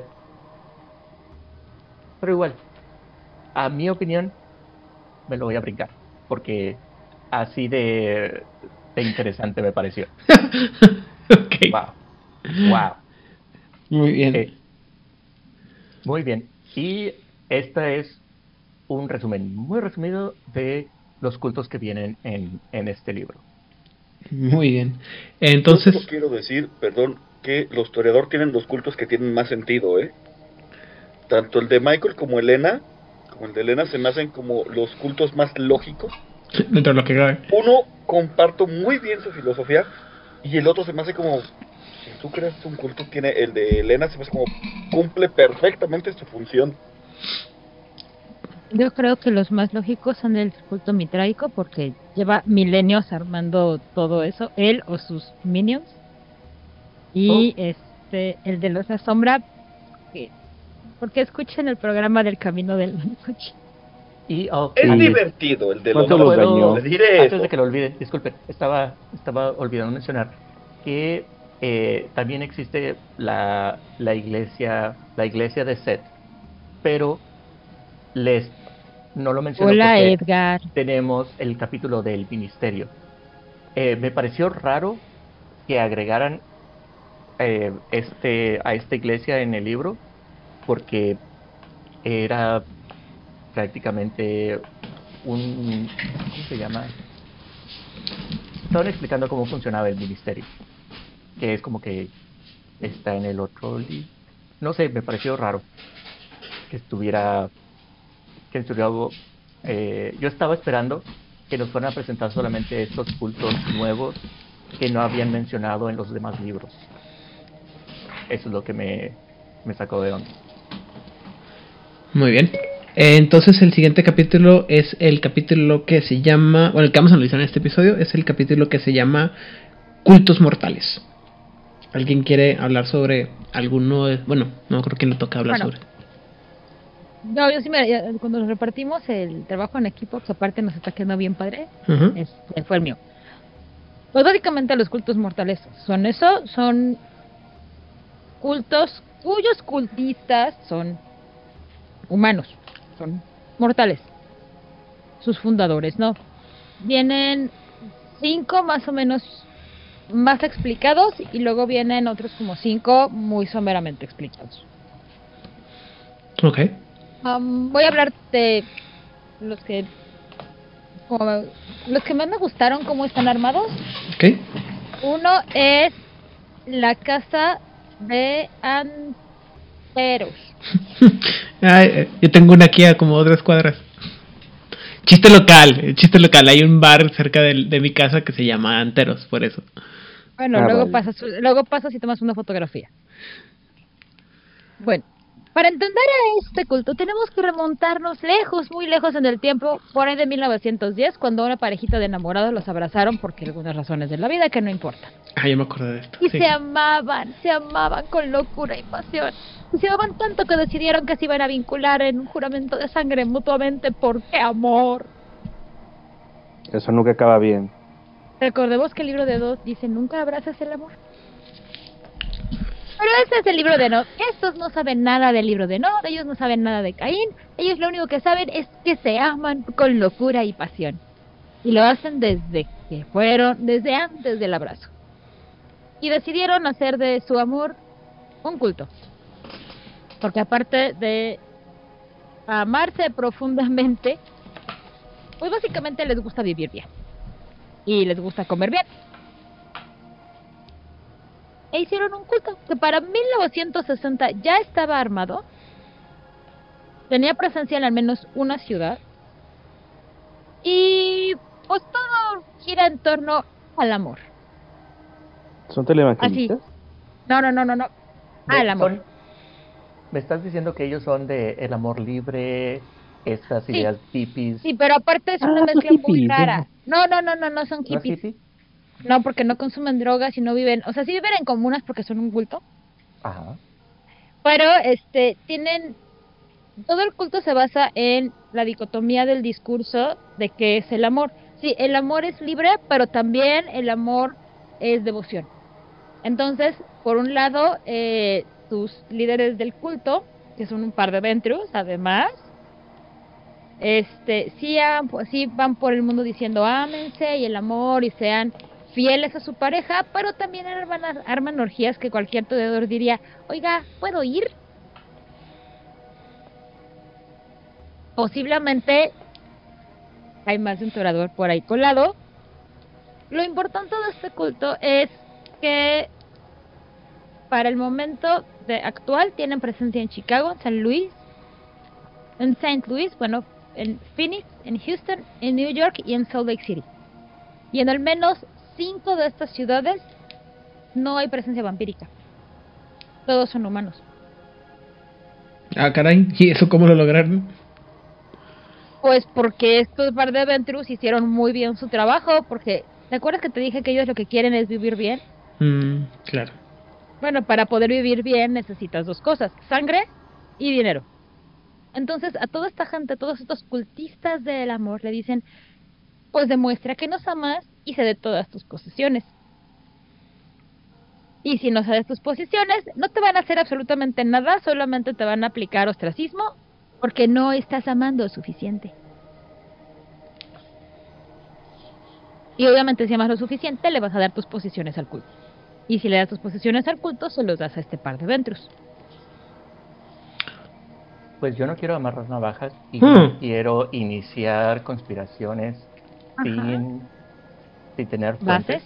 bases, pero esto me suena a que no podrían ellos estar detrás de el renacimiento o de la explosión y en popularidad del poliamor en los en las últimas décadas.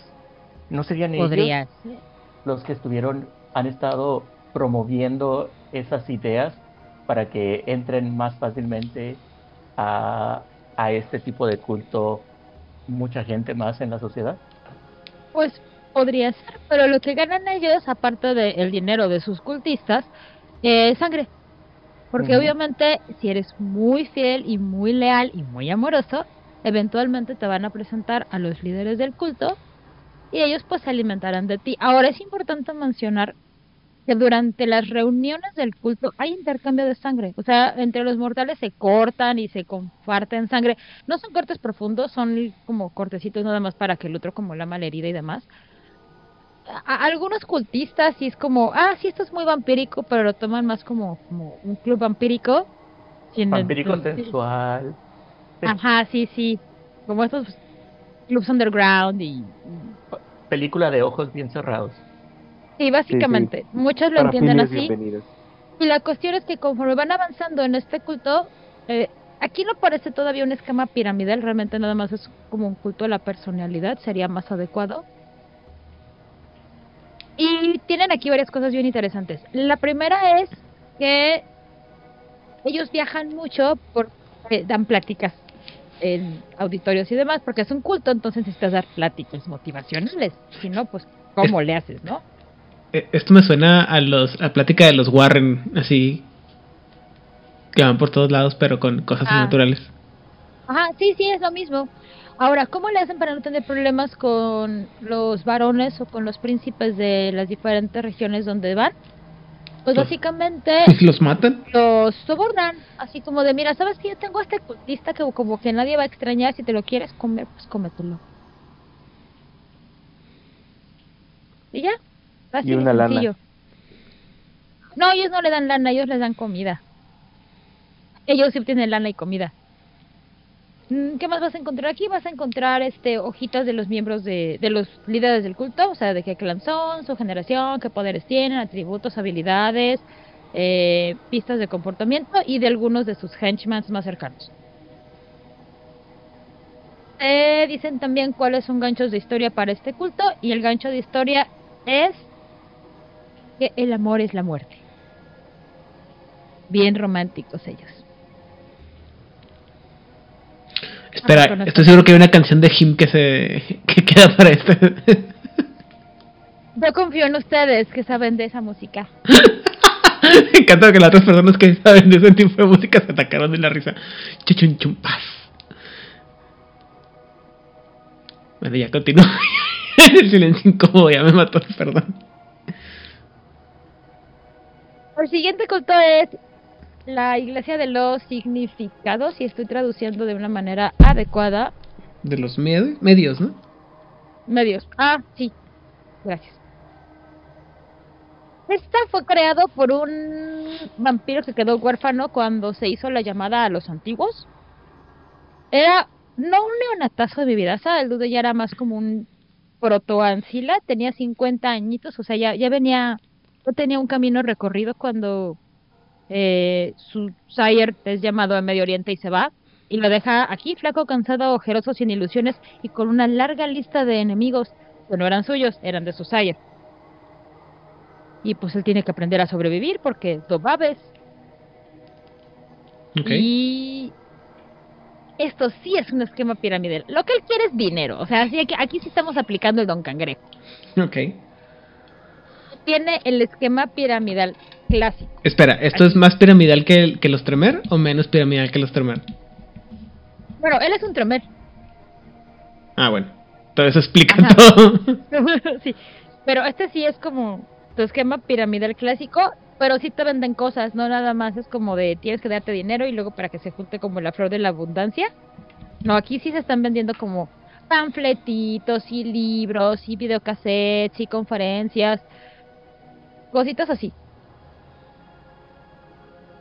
Se parece mucho a... Si ustedes leyeron El alma del del protestantismo, el, hombre del- el, alma del hombre del protestantismo, donde indica que entre más dinero tienes, significa que eres más favorito de Dios, porque estás haciendo bien las cosas y de esa manera Dios te da premios. Sí, eh, es, es una forma de... Es muy calvinista. Y Sí, es, ¿sabes qué? es muy estadounidense también.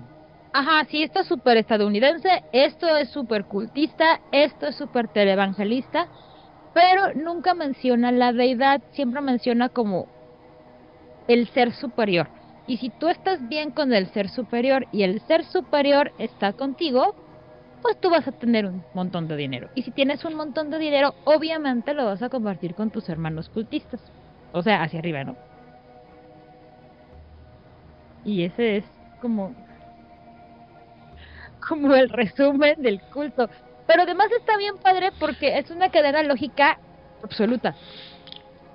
El Es- creador absoluto o la creadora absoluta o la conciencia o lo que sea superior a nosotros ama profundamente a la humanidad y su único deseo para la humanidad es que la humanidad sea feliz.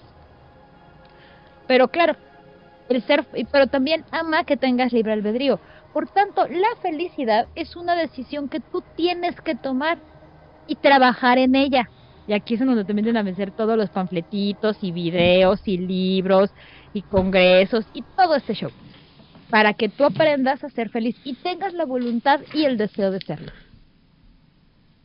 La cara de él no puede ser de Vlad está increíble. No, es que está también escrito que me suena a... Que ya lo he visto en alguna. Sí, no nada más que lo he visto. Eh, referencia a, a la vida real eh, de dónde está la inspiración para... Una de la posible inspiración para este culto es que ah, eso que acabas de, de explicar, la experiencia de que si estás bien con Dios vas a ganar mucho dinero y luego ese dinero lo vas a compartir con tus, con tus hermanos, es prácticamente lo que le pasó al, eh, al autor, al, al escritor de canciones americano que se llama Desmond Child, eh, muy famoso, que él fue el autor de canciones como I Was Made for You, de Kiss, uh, Dude, Look- Dude Looks Like a Lady, de Aerosmith, y muchas otras. You, Esa, y también trabajó con Ricky Martin. Eh, Que no lo metieron al bote por. Por... O sea, Desmond Child, un, un escritor de música muy, muy famoso, eh, durante los 80 estu- estuvo dentro de ese tipo de, eh, de culto que le quitó todos sus millones y él vivía en, en un cuarto eh, durmiendo en el suelo y escapó de ese culto después de muchos años, pero todos esos millones que hizo en los 80 se quedó en el culto. Sí, es, es que eso es, es parte de lo que llaman el evangelio de la, de la prosperidad, ¿no? Sí, Y pues básicamente, em, ¿cómo le hace para que cuando va, él va también de ciudad en ciudad llevando como su, su perorata? No lo hace de la misma manera que los de el amor, porque los del amor lo que tienen son re- este mm, retiros espirituales carísimos de París de fin de semana y pláticas gratuitas en, auditorios estúpidamente grandes. Ellos no. Ellos son auditorios pequeñitos más, más de la comunidad o cafés de micrófono abierto o se paran este, en su esquina hablando de todas estas cosas. Es como un evangelismo mucho más de boca en boca. Y antes de que se me olvide, una anécdota de un true. Yo tenía un conocido que era muy true, muy, muy, muy true. Solamente escuchaba metal y todas sus encarnaciones, todas.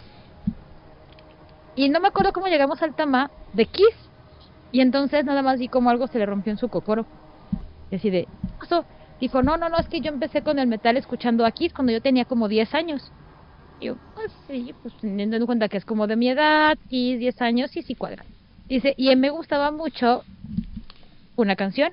Y luego crecí, supe inglés y escuché que lo que decía la canción era I was made for loving you, baby. You was made for loving me. Y se me rompió el corazón porque no pensaba que era una canción tan ridícula. Y por eso ya no escuchaba aquí. Porque él era muy true. Él nada más quería escuchar de dragones y princesas siendo destripados por el fuego de no sé quién. Híjole, qué, qué, qué rudo despertar. La cara de Chamnat también de... ¿De qué estás hablando? De no puede ser. Eh, Es, es el momento en el que dices, en algún momento te tomas, se tomó serio, en serio a Kiss. O sea, Tenía en 10 algún años, a favor no de él tenía cuenta. 10 años. Tenía 10 años, no sabía inglés y pues visualmente sí son muy impresionantes si tienes 10 años. Sí, no, no, o sea, no estoy hablando en contra de Kiss, pero cuando llegas al momento de que eres true y te sigues tomando en serio a Kiss, Por eso se le rompió el ¿Cómo? cocoro, porque supo inglés y entonces dijo, esto no es true. Y yo soy muy true. Sí, o sea, pensó que eran así más rudos y más malvados. Y resulta que. Ajá, que pues, estaban hablando de, del fuego infernal y de espadas y dragones. ¡Muerte, destrucción! los confundió con cumbias. Inmortal. A Yo ver. creo, pero no. En fin, esa Oye. era mi anécdota true. Pero si no me voy a desviar. El gancho de historia, bueno, tu líder de culto es un tremer. Y la manera en que evita meterse en problemas con príncipes y varones cuando anda en sus este diferentes peroratas, básicamente les da dinero. Cochino, dinero. Y ya, Funciona muy bien. últimamente, ajá, últimamente está como eh, intentando eh, aumentar su, su a sus cultistas para agregar todos estos son mortales pero en su visión empezaba empezó a ver cainitas bueno vampiros jovencitos vamos a ver para dónde va con su culto con mortales y con vampiros y el gancho de historia es el Ah, ¿Qué palabra puse aquí? no sé. El debacle financiero. Ah, ok. El otro cultito que hay se llama el Círculo de Lea, que es otro culto a la personalidad. La historia es mucho más sencilla que la de el grupo que estaba siendo perseguido por los enemigos de su Sire o la pareja de enamorados. Esta era una chica gótica que estaba en un antro gótico, la abrazó un neonataza de mi vidaza. El neonatazo de mi vidaza huyó porque no sabía qué estaba pasando. La chica gótica muy inteligente sumó uno más uno, dijo, ah, soy un vampiro. Sumado que es una chica inteligente, con ciertas capacidades sociales, es una kaitif, by the way. Entonces empezó a hacer como un cultito a su persona en los bajos fondos. Y lo que hacen en este cultito es, o es lo que dicen, a dedicarse a defender las causas perdidas. O sea, esta gente se va, está en los antros y cuando ven que alguien se está pasando de lanza con alguien, va, les buscan bronca, es, y aplican la de, y si te vemos otra vez por aquí o haciendo lo mismo, ¡Te matamos! Ah, básicamente. Sí, te matamos. Y pues de esa manera son un cultito que está en esta zona, siendo como guardianes de esta región y por eso los príncipes o los varones no se meten con ellos, porque pues son muy locales y aparte les sirve como para recoger la basura. Y ya esa es como toda la historia del cultito. Y la mm, el gancho de historia es algo que salió mal. Porque realmente el culto lo que busca es proteger a su líder del culto y el grupito más cercano de sus cultistas. ok. El siguiente es uno que creo que le va a gustar mucho a Itzamna, que se llama los el pavoroso culto de Eligos. ¿No? Ok. ¿No te suena el nombre Eligos? Eligos es un señor príncipe demonio grande, malo y muy malote. Mm. Sí, ya, ya decía yo que sí, sí me sonaba el nombre. Eh, el resumen del culto es que, pues, básicamente quieren traer la muerte y la destrucción sin cumbias al Ah. mundo. Entonces, Nombre de Así no. Ajá, sin cumbias, ¿no? O sea, si le agregan la cumbia, sí. sí, sí, ahí sí me escribo. Ah, que bueno, pues a lo mejor lo puedes proponer en la siguiente reunión. Pero bueno, básicamente este es el resumen de este. Lo que me molestó de esta parte es que creo que pudieron, bueno, no creo, estoy segura que pudieron hablar más de esto porque es un... am, se supone que este personaje, que este príncipe demonio, el Ligo, fue el que inspiró a Bathory, fue el que protegió a Blatepech III y a varios personajes que nos hemos ido encontrando a lo largo de Vampiro la Mascarada y los han protegido, lo han protegido pues para que cumplan su oscura voluntad de destrucción. Y pues le dedican muy poquito espacio, le dedican menos espacio que a Lea o que al televangelista o que a los enamorados. Ok. Eso es simpático. O sea, me pareció muy triste que pudieron hablar más de él y hacerlo un poco más elaborado y oportunidad totalmente perdida. Pero acuérdate que no, no hablamos de demonios porque eso no está cool. Que no queremos llevar a nadie por el camino del, del infernalismo. ¿Ok? Ah, que por eso ya no se puede jugar con ellos, ¿verdad? Así es. Gente, ni siquiera enmascarada segunda edición, revised o 20 aniversario está bien que juegue con, con infernalistas. Esos son antagonistas. Déjenselo al narrador, por favor. Gracias. El último culto que desarrollan de una manera un poco más amplia es la Orden de la Rama Rota. Y, y, pues básicamente es un culto como de como de fraternidad, básicamente. O sea, como la película esta de, ah, de los anillitos que son los Skulls, creo que se llama. Sí. Skull and Bones. Ajá, Ah, ajá. Ese es el concepto. Ah, también pueden ser, ay Dios santo, se me olvidan las palabras. Masones, ese tipo de grupos. Todo este culto va como para esa línea y buscan poder político y pues, ya. O sea, si vieron la película de Skulls and Bones pueden entender de qué va el culto y pues, creo que estaría más entretenido verse la película que leerse el textito, aunque son dos páginas. Y, eh, y en el caso y así como en el caso de Vlad había varios cultos desarrollados, también aquí vienen otros más pequeñitos desarrollados de manera muy rápida.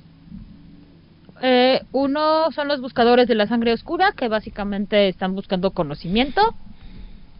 Y para encontrarlos se podrían encontrar hasta, podrían ir a buscar hasta la segunda Inquisición, porque saben que la segunda Inquisición tiene información.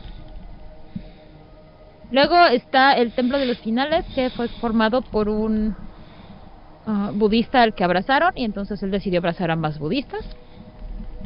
Because reasons. ¿Y eran veganos? Ah, no, sí comen sangrita. Agua de coco. Es, eh, está el culto del Nigel renacido, que pues, básicamente es un pobre humanito de sangre débil que durante su velorio revivió, renació, y todos en la iglesita dijeron, es un milagro, y lo consideran el santo local. En la orden de Santa Rosa, que viene de una parte cesa- sesionista, secesionista, Ujú. que se salió de la sociedad de Leopoldo. Y ya, es todo. La verdad es que pensé que iban a estar mucho más interesantes y también más Merol, pero no, no, no estuvieron ni Merol. Aunque el de los enamorados está muy por sí, muy ridículo. Pueden poner The Kiss of a Rose, Total Eclipse of the Heart, este, I Was Made for Loving You, Baby, y un montón de canciones más así de ridículas en el fondo cuando jueguen a ese culto. Es que, insisto, bueno, eh, siempre me parece que los cultos que... Cuando aparecen cultos basados alrededor de, huma- de humanos o creados por humanos dentro del mundo de tinieblas tienen que ser un poquito más abajo porque, no mames. No, bueno, todos estos son, son creados por vampiros, pero sus cultistas son humans, Ajá. así inmortales, así. Que si lo ponen muy mero va a terminar teniendo un, sembre- un semillero de Samuel Heights. Entonces, no queremos eso. Ay, ¿por qué no? Tan bueno que se pone. a mí me encanta, Era- pero la gente Le tiene que manejarlo. a la vida. A mí me encanta, pero le tienen le quitan para que no sea tan tan tan así. Ahora, recordemos que hay un televangelista que sí está buscando llevar su culto a vampiros. ¿Mm? No, sí, o sea, sí hay cosas muy interesantes y, muy chidos, pero también como no, o sea, también es la otra cosa, ¿no? Es supone que el, el, el contexto del juego o la intención del juego es que el, el vampiro es el central, no los humanos, ¿no? Porque sacaron un juego en el que el concepto, el ¿cómo se llama? El enfoque es el culto y no está tan chido el pinche juego. Ahora, el de los ahora el de... La cara de que no, de que no sé de qué está petaleando Aidan. Eh, Ahora, el de los enamorados podría ser este crossover con el de los toreador y ya podrían ser como muy amiguis. Podrían toparse en una convención en Las Vegas y ¡uh! Muy bien. Entonces, ya nomás nos falta, eh, en- en este hilo temático de este libro, nos falta un solo capítulo, que es el capítulo número 5. El capítulo que está eh, enfocado a la construcción específica de cultos. Eso no creo que le toca. Ah, y Samna, vaya sorpresa para nadie, absolutamente. ¡Qué sorpresa! Este capítulo me gustó Aunque la verdad esperaba esperaba como más mecánicas para poder eh, hacer algo como un como una especie de dominio pero con cultos. No me dieron eso, desafortunadamente. Entonces mi lado Munchkin que quiere estar viendo números, tablas y ese tipo de cosas no se sintió satisfecho. Pero te da muy buenas ideas de cómo construir tu propio culto.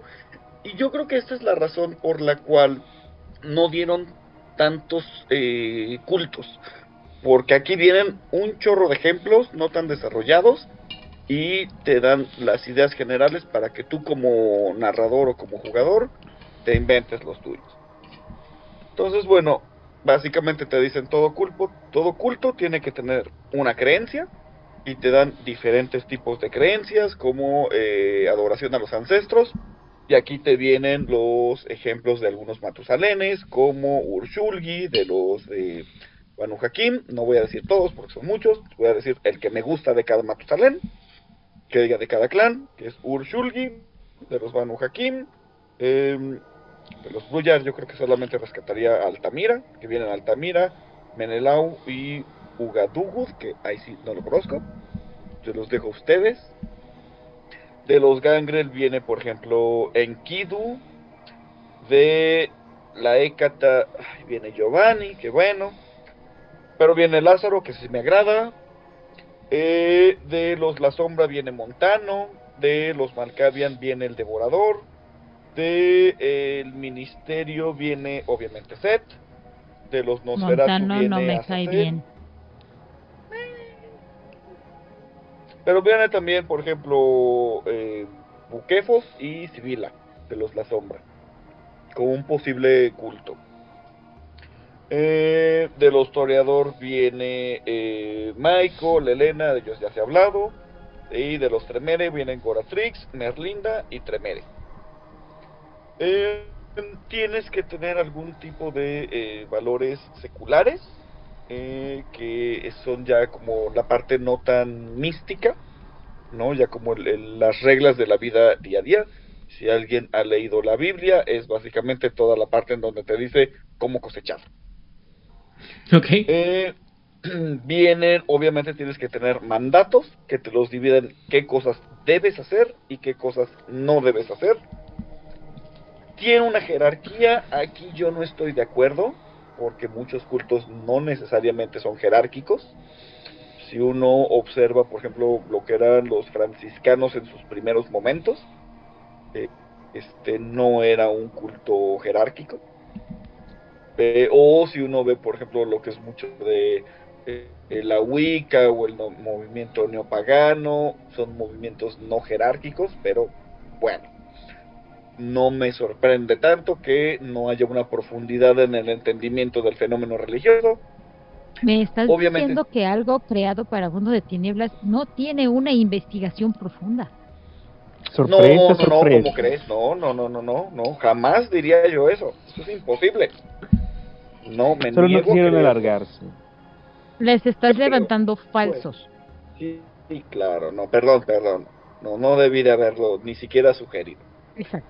Eh, obviamente tienes que tener prácticas y aquí lo que hacen es darte ejemplos, realmente, ¿no? Eh, rituales, eh, tus días sagrados, eh, los métodos de reclutamiento, lugares de adoración, bueno, que el templo, que algún lugar histórico, y de ahí te viene una parte que sí me gustó, que son ejemplos de cómo funcionan los trasfondos en el caso de los cultos. Entonces, por ejemplo, si vemos aliados en 5, bueno, es que eh, el culto ya está muy bien defendido por eh, organizaciones que se encuentran en la cúspide de la sociedad. Esto sí está pensado para que los jugadores lo puedan usar, porque los jugadores sí pueden eh, agarrar como muchos de estos este, templates, eh, se me olvidó la palabra en español, plantillas, Plantillas. para poder crear su propio culto. ¿no? Entonces, por ejemplo, eh, si obviamente tienes influencia en 5, pues un miembro del culto eh, puede ser, por ejemplo, un... ya tiene sus propios asesinos que puedan llevar, llevarse a sus enemigos. Y, por ejemplo, si tú tienes Maula, que nunca me ha gustado cómo pusieron el nombre ahora de mentor, pero bueno. En 5 eh, hay un vástago detrás del culto que sabe muchísimo más que todos los demás. Y luego viene una parte que para mí fue bien divertida. Yo estuve jugando un buen rato a cree, póngale el nombre a su culto. Porque te viene como de esta lista de fecha de nacimiento, este primer nombre, este, primera letra del apellido. Entonces te vienen los posibles nombres del culto. El Entonces último una colu- número de tu número celular. Ajá. Te viene una columna, en una tabla con tres columnas. Entonces la primera vienen cosas como la iglesia de, el paraíso de, los hijos de, la familia de, el jardín de, eh, la unificación, ¿no? Luego, en la segunda columna son sustantivos.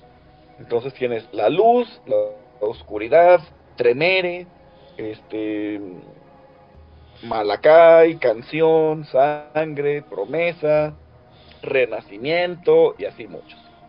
Y en tercero te vienen, eh, ya pueden ser adjetivos o algún otro tipo de cosas, ¿no? Espíritus, aquelarre, pacto, secta, religión. Yo me inventé uno que se llamaba, ay, ¿cómo le puse? El jardín del pecado universal. Ah, Porque obviamente iba a ser un culto toreador, que después terminó convirtiéndose en un culto este del ministerio.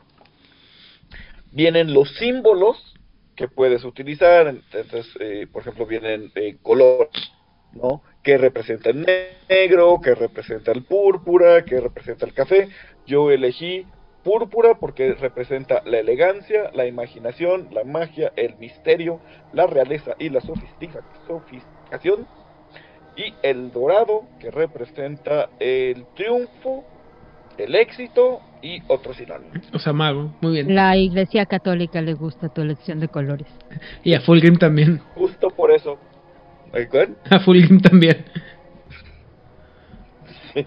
Fulgrim de Warhammer, de ahí, primarcas. bueno, ujú. Ah, claro, Sí, sí. sí, Ya, perdón. De ahí vienen eh, objetos que puedes utilizar como eh, rituales. Yo elegí, por ejemplo, la campana, que significa la expansión de la conciencia, la mente y la voz de Dios. Y elegí la fruta, que representa los placeres terrenales, la... eh, ¿Cómo traducirían overindulgence? Como...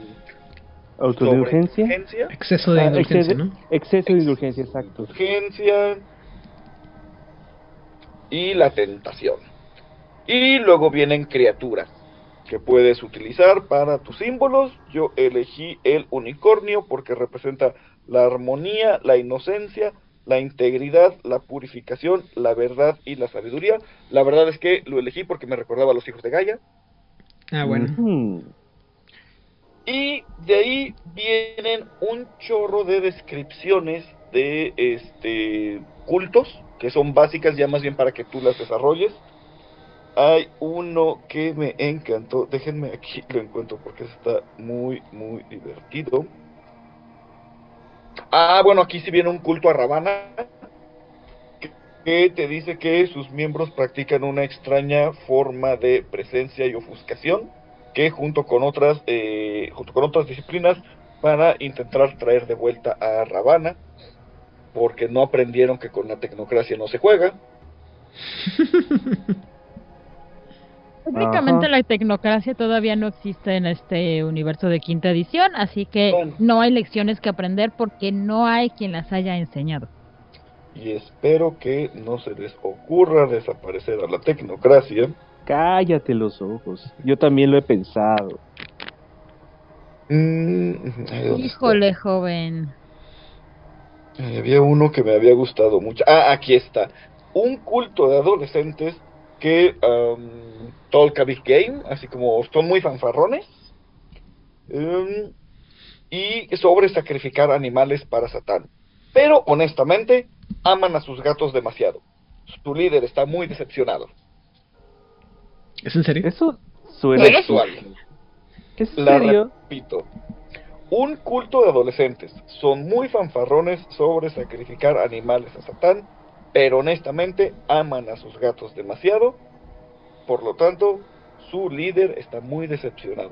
Y no me digan que esto no es un capítulo de What We Do in the Shadows. Es que creo Y que... si no lo es, debería serlo.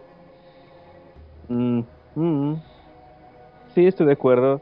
Lo que francamente suena a un suplemento que sale por April's Fool o algo por el estilo. Sí. Mm, ver Sí, sería otro. un gran suplemento para para Fools. Eh, un culto que solamente tiene un miembro en cada ciudad, que, se que intentan representar a Caín, eh, viajando solos por lo, lo agreste, sin ningún amigo. Eh, un... está muy padre. Ah, este sí, está, este se me hizo interesante. Un culto tremere que adoran la taumaturgia como si fuera una propia entidad y que se sienten bendecidos porque este Dios que se han inventado eh, como que los ha elegido y te dice que eh, el resto de los Tremere los ven como fanáticos. Eh, un culto de Malkavian, este por favor no, no lo metan si no hay herramientas de seguridad en la mesa, porque es un culto de Malkavians que ven el trauma como la única verdadera forma de crecimiento y que eh, regularmente eh, realizan eh, formas de exposición no consensuales. Esto es como el esto de, ¿le tienes miedo a las arañas? Te voy a poner una araña enfrente, ¿no?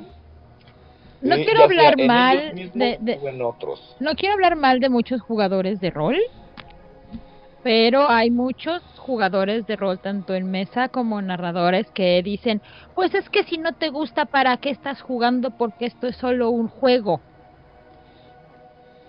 Me late más para NPCs, la neta. Ajá.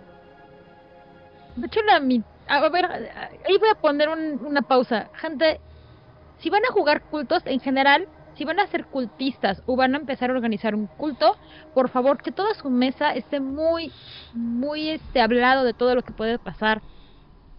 Esta otra sesión cero Porque para sus la- las- cultos. ajá, es una sesión cero. Y si no y, y si no tienen la importancia de esto, hay una cantidad enorme de canales de true crime en YouTube en donde pueden buscar la cantidad enorme de cómo es que los cultos salen mal.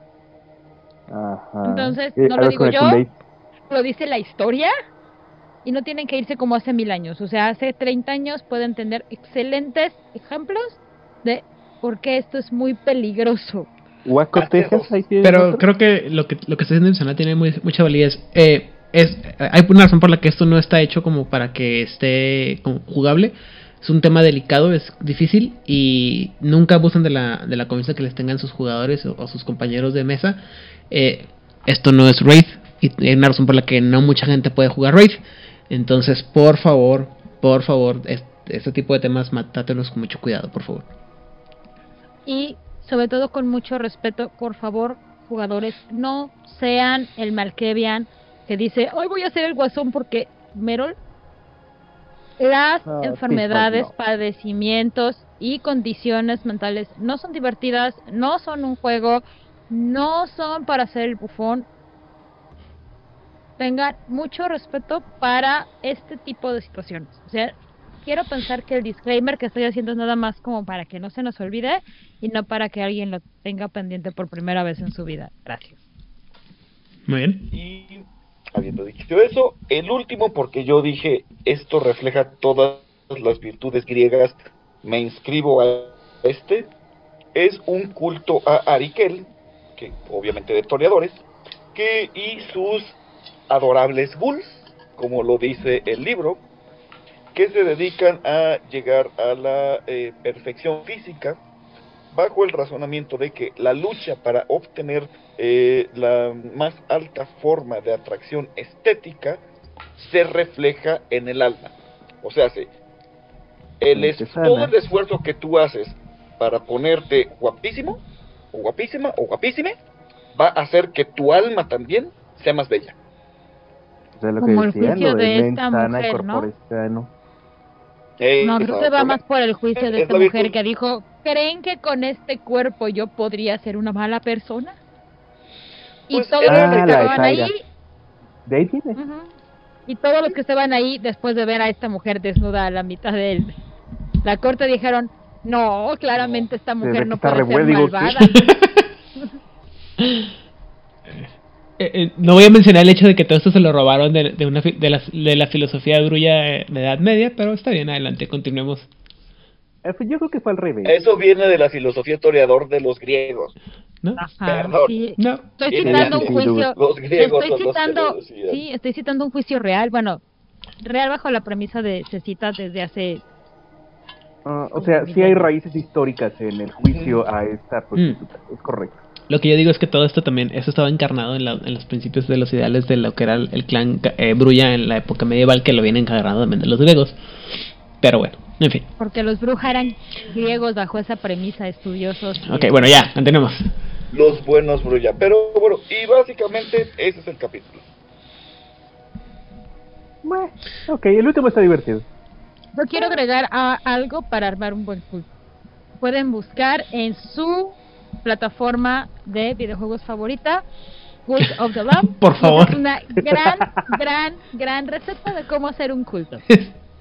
Es un excelente juego. Si no han jugado el, no han jugado el culto del borrego, jueguen el culto del borrego, se van a divertir mucho. A mí no me dan un peso por esto, pero me da mucha alegría y mucha felicidad. Jue- Jueguen el culto del borrego, Cult of the Lamb. Está en Es español, está en inglés, está bonito, está terapéutico. Te da lecciones de vida y te enseña cómo hacer un culto. Nada más, este, si, ti- si vienen en el seno de una familia muy religiosa, no dejen que vean el juego que están jugando, por favor. No, por favor. depende de la discreción. Porque si No, vas no, destruyendo a monstruitos por ahí no pasa nada, pero cuando está este... Invocando. este. Dando el sermón. ¡Ah! Yo Exactamente. voy a hacer un servicio a la comunidad. Ah, Si usted, querido escucha, estudió filosofía, no lea este capítulo, por favor. Ya tenemos demasiados casos de filósofos inve- inventando cultos que salen muy mal. No lo lea, no lo hagan, por favor. Ya lo hice yo para que usted no tenga que hacerlo. Muy bien. Eh, todo, eh, eh, eh, en lo particular creo, hasta donde lo, lo- lo recuerdo porque hace bastante que leí el libro, esta es la parte del, del libro que a mí me gustó más, sobre todo la, no, no la parte de cómo construir tu culto, porque ya estoy hasta, el- hasta, hasta el huevo de libros que me dicen cómo armar cultos de vampiro. Eh, es como he leído como cinco de esos o seis y ya, la verdad es que me parece un desperdicio de, de cómo se llama, de, material impreso. Pero la idea de algunos cultos que están eh, re, en inglés es revamped, ah, revisados, reestructurados, eh, modernizados, eh, como el culto mitraico, el- la iglesia de, de Shalim, me gusta, la parte de la iglesia de Miguel, todo este tipo de cultitos que, o estas ideas que en alguna parte de los libros de Vampiro la Mascarada estaban ahí presentes, como ideas que existían entre los grupos, o entre las progenies de los vampiros, y que ahora ya están como más dispersos y como más este um, formalizados me parece de lo más interesante de este libro. Insisto la otra parte está bien pero no me parece tan bien. O no no me pareció que estuviera tan, bien construida en lo particular. Pero está chido. Por lo cual llevo a mi a, la pregunta. Chavos ustedes qué, qué evaluación tienen de esta parte del libro de los cultos de los dioses de la sangre ¿Listo, no?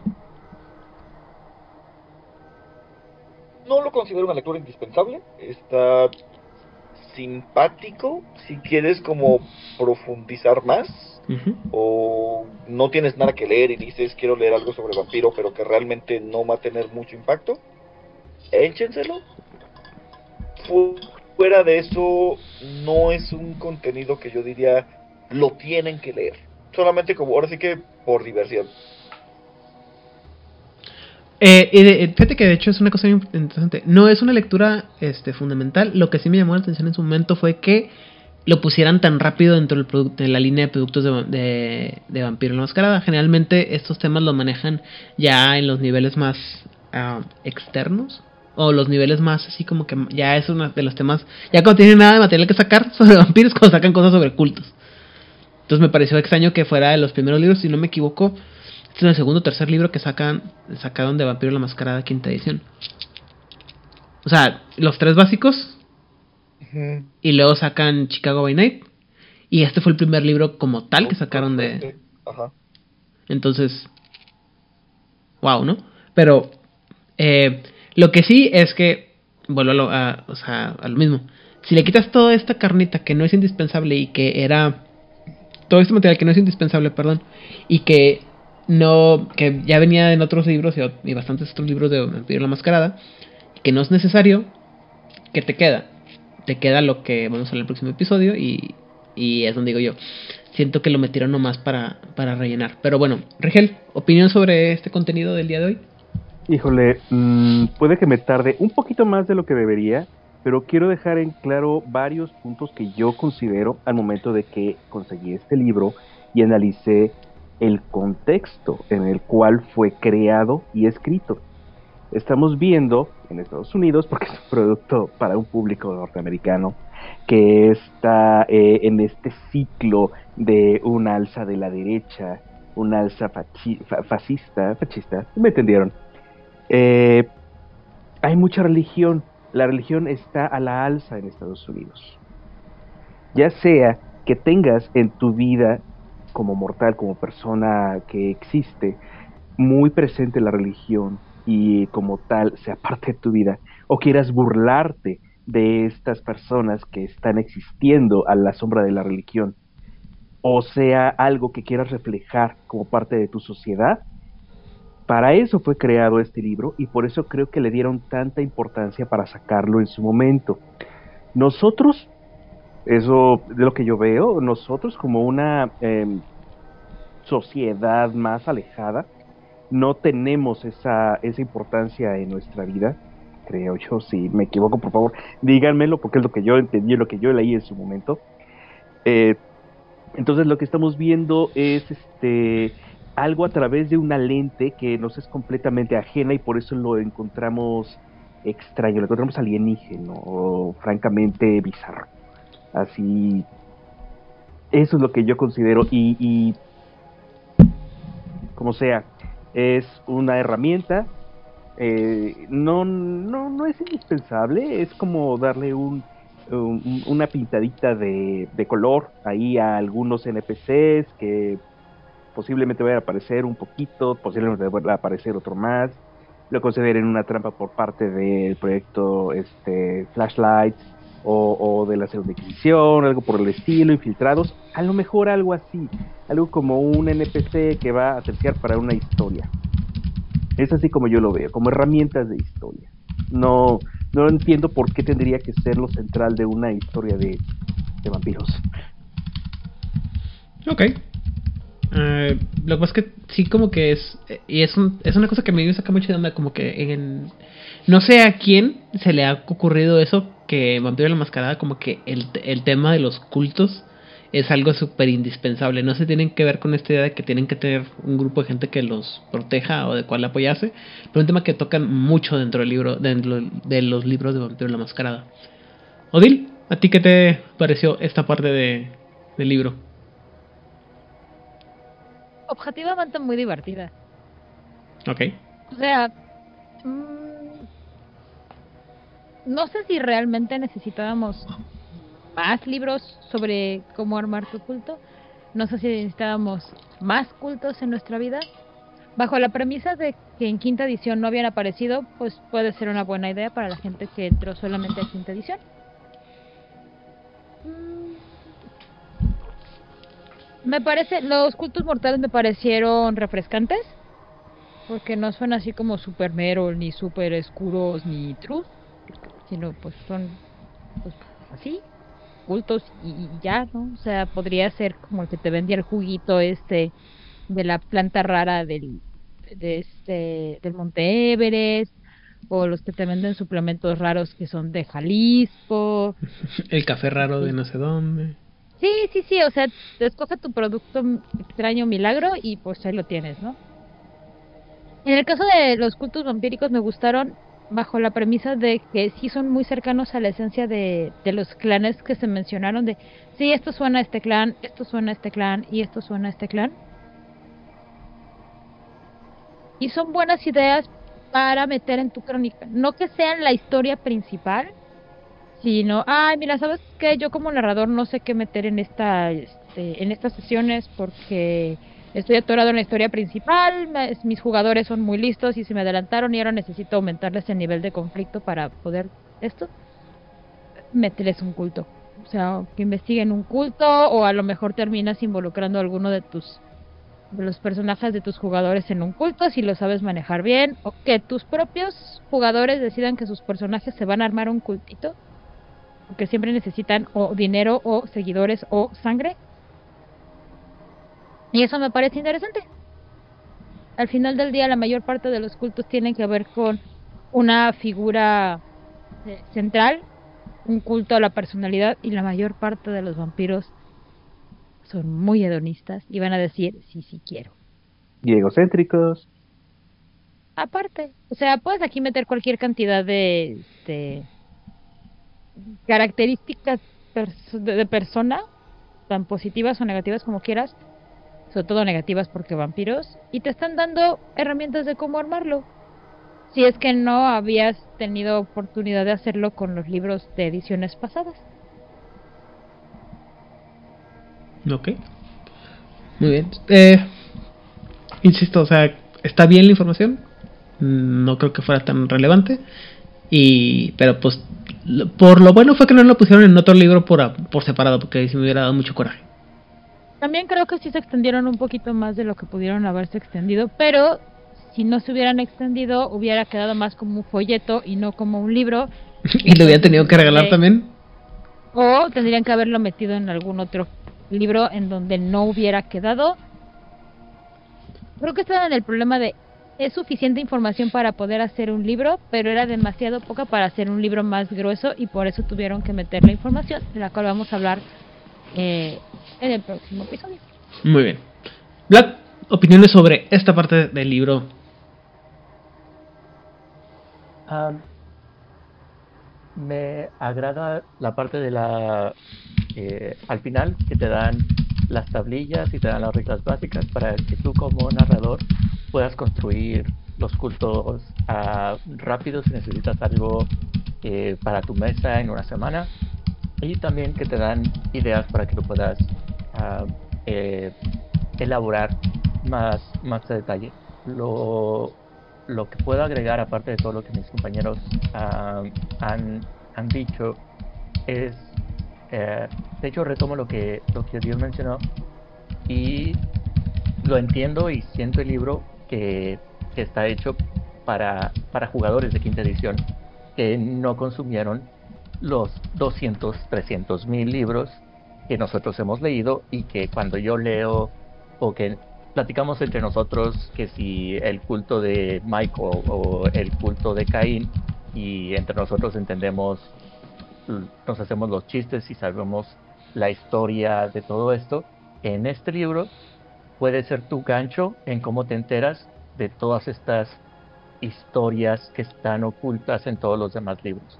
Puede ser un gancho para eh, al nuevo jugador, eh, a los nuevos participantes y lectores, les, les llegue la, la duda de quiero saber más. Y podría ser un gancho para meterte más en, en todos la, el metaplot, en todas las historias de, de Vampiro la Mascarada. Es así como yo lo estoy viendo. Es una buena introducción a levantar un poco la, cortina y mostrarle a los nuevos jugadores de que hay mucho, mucho más en todos los libros anteriores o mucha más historia ah, antes de, la quinta edición. Así mm. como lo estaba sintiendo. Como una buena introducción que puede servir como gancho para que busques más contenido. Ok. Mm, yo lo veo más como que lo, nos quisieron introducir a todos estos bolas de personajes que eran muy importantes dentro de la metatrama o que iban a tener importancia en la metatrama de una manera condensada para que, otra vez, si, no, si eres de los desafortunados que no tuvo la oportunidad de leerse 300 libros de Vampiro y la Mascarada, como su servidor, entonces supieras quién es Michael, quién es Elena, quién es Mitras, quién es bla bla bla. Y, sí, como que están ahí como ganchos. pero ah, yo no siento que sea para que la gente se interese, al contrario, es para que ya no tengan que andar buscando más libros y, tener que enfrentárselo, lo cual está perfectamente bien porque al final del día es era la intención de quinta edición, ¿no? Eh, quitar ah, o deshacerse de mucho de la de la metatrama y dejar que la gente tuviera la oportunidad de eh, meterse al mundo sin tener que tener leer 200.000 libros. ¿Qué pasó? Ah, quiero a- agregar otra otra idea es que también debido a que hemos leído los libros de, de Vampiro el Requiem no pude evitar estar haciendo estas comparaciones y estos enlaces en conceptos y estaba una de las expectativas que no mencioné al principio es que yo estaba esperando que este libro a través de los cultos eh, hicieran más presentes a estas religiones ah, para que se sintieran como lo que eran los covenants o las alianzas en Requiem. Estaba teniendo esta idea de que, oh, tal vez aquí es como con este libro van a presentar la mecánica y va a ser, eh, van a traer estas ideas y este conflicto social que teníamos en, en Requiem. Pero... Oh, decepción. no, no, no fue eso. Sigue siendo como, bueno, opcional, si lo quieres poner o no. Pero eh, quería agregar ese Ese pequeño detalle, sí, lo siento. Lamento decirte, romperte la, la, la ilusión. Eh, me gustaría, como ya hemos llegado, estamos llegando al final, ¿cierto? Me gustaría cerrar con nombres de ah, cultos que ustedes pondrían en su juego. Ah, Itzabna nos platicó cómo hizo la, la construcción de, de, de su culto y me hizo pensar cuáles serían los nombres de los cultos que ustedes pondrían en su ah, en su crónica. Itzabna, ¿nos recuerdas cómo llamaste a tu culto? Sí, era el, el jardín del pecado universal. Rigel, ¿qué, qué nombre de, de culto se te ocurre? Para que nuestros escuchas tomen el título y hagan su propio culto. La iglesia del bien vestir. No, la verdad es que nunca lo he nunca se me ha ocurrido eh, algo, Pero- algo así. Pero eso suena a un culto toreador. Eh, Fue lo primero que me vino a mi mente porque ¿será acaso que considero que es demasiado superficial y lo asocio de inmediato? Tal vez. Tal. Ah, Odil, cuéntanos, ¿qué, ¿qué se te ocurre? Bueno, Rick, dicen por ahí que el hábito no hace al monje, pero lo viste.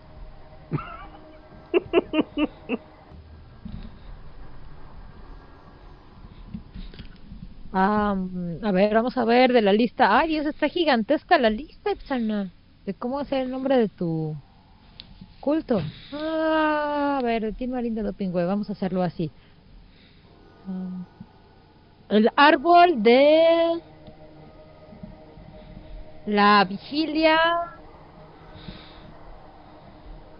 en sufrimiento. Perfecto. Y quienes nos escuchan, cuéntenos en los comentarios de, eh, de nuestras redes sociales a qué se les qué se imaginan que hace el culto. Eh, Aidan, dame un nombre de, de un culto. Ay, yo voy a ser bien poco creativo y tendré que decir que haría algo basado en, en LOL o una cosa así. Entonces sería como una versión este dungeonera de, el, el este, de, un culto de Lilith. Entonces, no sé, este algo así como el, la iglesia de la, de la tejedora una cosa así, alguna mamada que me mete también en problemas con hombres lobos de pasada.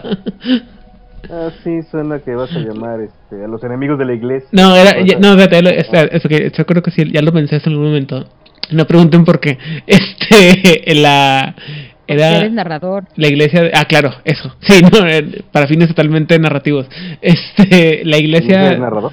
de, de las ocho vías, una cosa así. Porque ya sabes, arañas, ocho Claro. patas. Ajá. Bueno, Te ibas ah, a meter no. en los ocho, ca- el camino óctuple de la iluminación. No, Claro, obviamente también va por ahí. La, se- la señora Takisis está complacida con tu elección, Aidan. Ah. Muy bien. Ah, y yo les, ah, les doy un, ah, un nombre más ah, inesperado. El culto que yo nombraría sería el cucharón de Gertrudis. El Sí. cucharón de Gertrudis. Ok, explícanos. Ah, no. Está compuesto de cocineras, Ajá. solamente cocineras, en los restaurantes de Las Vegas. Y el cucharón es este cucharón que se mete en el caldero de sangre, obviamente, en el cual eh, al verlo te da esta potencia de sangre de vampiro. Y la Gertrudis fue la que consagró el cucharón y busca a las cocineras y es un culto ah, caníbal en las cocinas de Las Vegas, de los diferentes restaurantes y hoteles de Las Vegas, donde se desaparece mucha gente y terminan en las cocinas para las comidas de el culto del cucharón de Gertrude. terminan en la cocina del lado equivocado del cucharón. Así. Muy bien. Eh, ¿Algo más que quieran agregar a este hermoso programa? Que si Gertrudis dice bienvenidos a la cena, nada aquí es vegetariano, me preocuparía mucho. Ok. Muy bien. Entonces, eh, antes de irnos, vamos a despedirnos de este hermoso programa. A toda la gente que nos escucha, muchas gracias por tenernos paciencia en lo que regresamos. Itzona, saludos, redes sociales, lo que quieras aportar para cerrar el programa. Saludos a todos, eh, ha sido un gusto verlos de nuevo. eh, quiero mandarles saludos a, a Balón Rol Jalapa, a Hernán Paniagua, a Petronic y por el momento son los que me vienen a la mente. Y me pueden encontrar en TikTok como Itzarna Fuentes. Muy bien. Ah, Rigel. Bueno, pues eh, saludos a todos sus escuchas. eh, qué bueno este, estar aquí de vuelta, ya en un ciclo nuevo.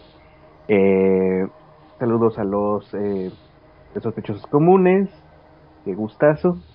Y me pueden encontrar en redes como Rigel Vera. Prometo, trato de responder, pero en realidad no prometo mucho. Muy bien. Odil. A mí me encuentran como Odileclio en Instagram y en Twitter. Sí, sí respondo los comentarios, sí, sí respondo los mensajes. A veces me tarda un poquito, pero sí lo hago. Em, pues yo quiero mandar saludos a, a Hammer, a Julio, a Edgar, a Jugador Casual, a Sofía, a Nigel Nigel, que saturó la memoria de mi teléfono con libros. Muchas gracias, Nickel Nickel. Ah, como dato totalmente inútil para él, esta noche tomé un Darjeeling. Mm. Y muchas gracias a todos por, por esperarnos. La verdad es que necesitábamos las vacaciones. Porque sí los queremos mucho. Y sí nos queremos mucho. Llevamos como dos años y medio sin detenernos. Pues sí necesitábamos ese tiempo para nosotros. Muchas gracias, que tengan una muy bonita semana. Vamos a ver qué es- sigue en el chismecito de calabozos y dragones. que Esto no se ha acabado. Vlad. Saludos a mis amigos de Fortaleza, es Dao Paulo. Saludos es Santos by Night en Instagram. Y en Instagram me encuentran como Vlad Cabeza de Venado. El link eh, lo encontrarán en la descripción de, este programa. Muchas gracias a todos quienes nos continúan eh, dando sus likes, sus suscripciones, a sus comentarios en todas nuestras redes sociales. Los apreciamos e intentamos interactuar con ustedes. También en nuestra ausencia eh, de estar publicando estos episodios, la las conversaciones ñoñas y de rol eh, han continuado en el canal de, en el servidor de Discord eh, que tenemos. Y si nos extrañan mucho, ahí nos pueden encontrar en ocasiones también, que intentamos eh, compartir con ustedes acerca de estos temas. Eh, muchísimas gracias nuevamente. Muy bien, eh, pues de nuevo por mi parte me toca sa- saludar a toda la gente que nos escucha, que viene de nuevos lugares o de los lugares viejos, como los grupos en Facebook, como pueden ser World Latinoamérica, World o Darkness México, República Mexicana by Night, eh, Nivel Laurix, eh, Juegos de Rol México, 20 Natural y demás, a todos aquellos que se han visto atacados por mis memes últimamente y que están riendo con otros y que han descubriendo todo lo que estamos haciendo en Juárez by Night. Toda la gente que nos sigue en Instagram, en Twitter y en todas las plataformas, gracias por acompañarnos. En, en ¿cómo se llama? En YouTube también, pónganle like, suscríbanse, denle campanita, todo ese tipo de cosas que hace la gente para que nos den, nos den dinero y la gente le guste nuestro canal. Muchas, muchas, muchas gracias. Este, espero que eh, el contenido les siga gustando. Mi nombre es Aaron Rodríguez y les agradezco mucho por estar con nosotros. Así que ya saben que si les gusta este contenido y todo lo que hacemos en Juárez by Night, por favor. Compártanos. Compártanos.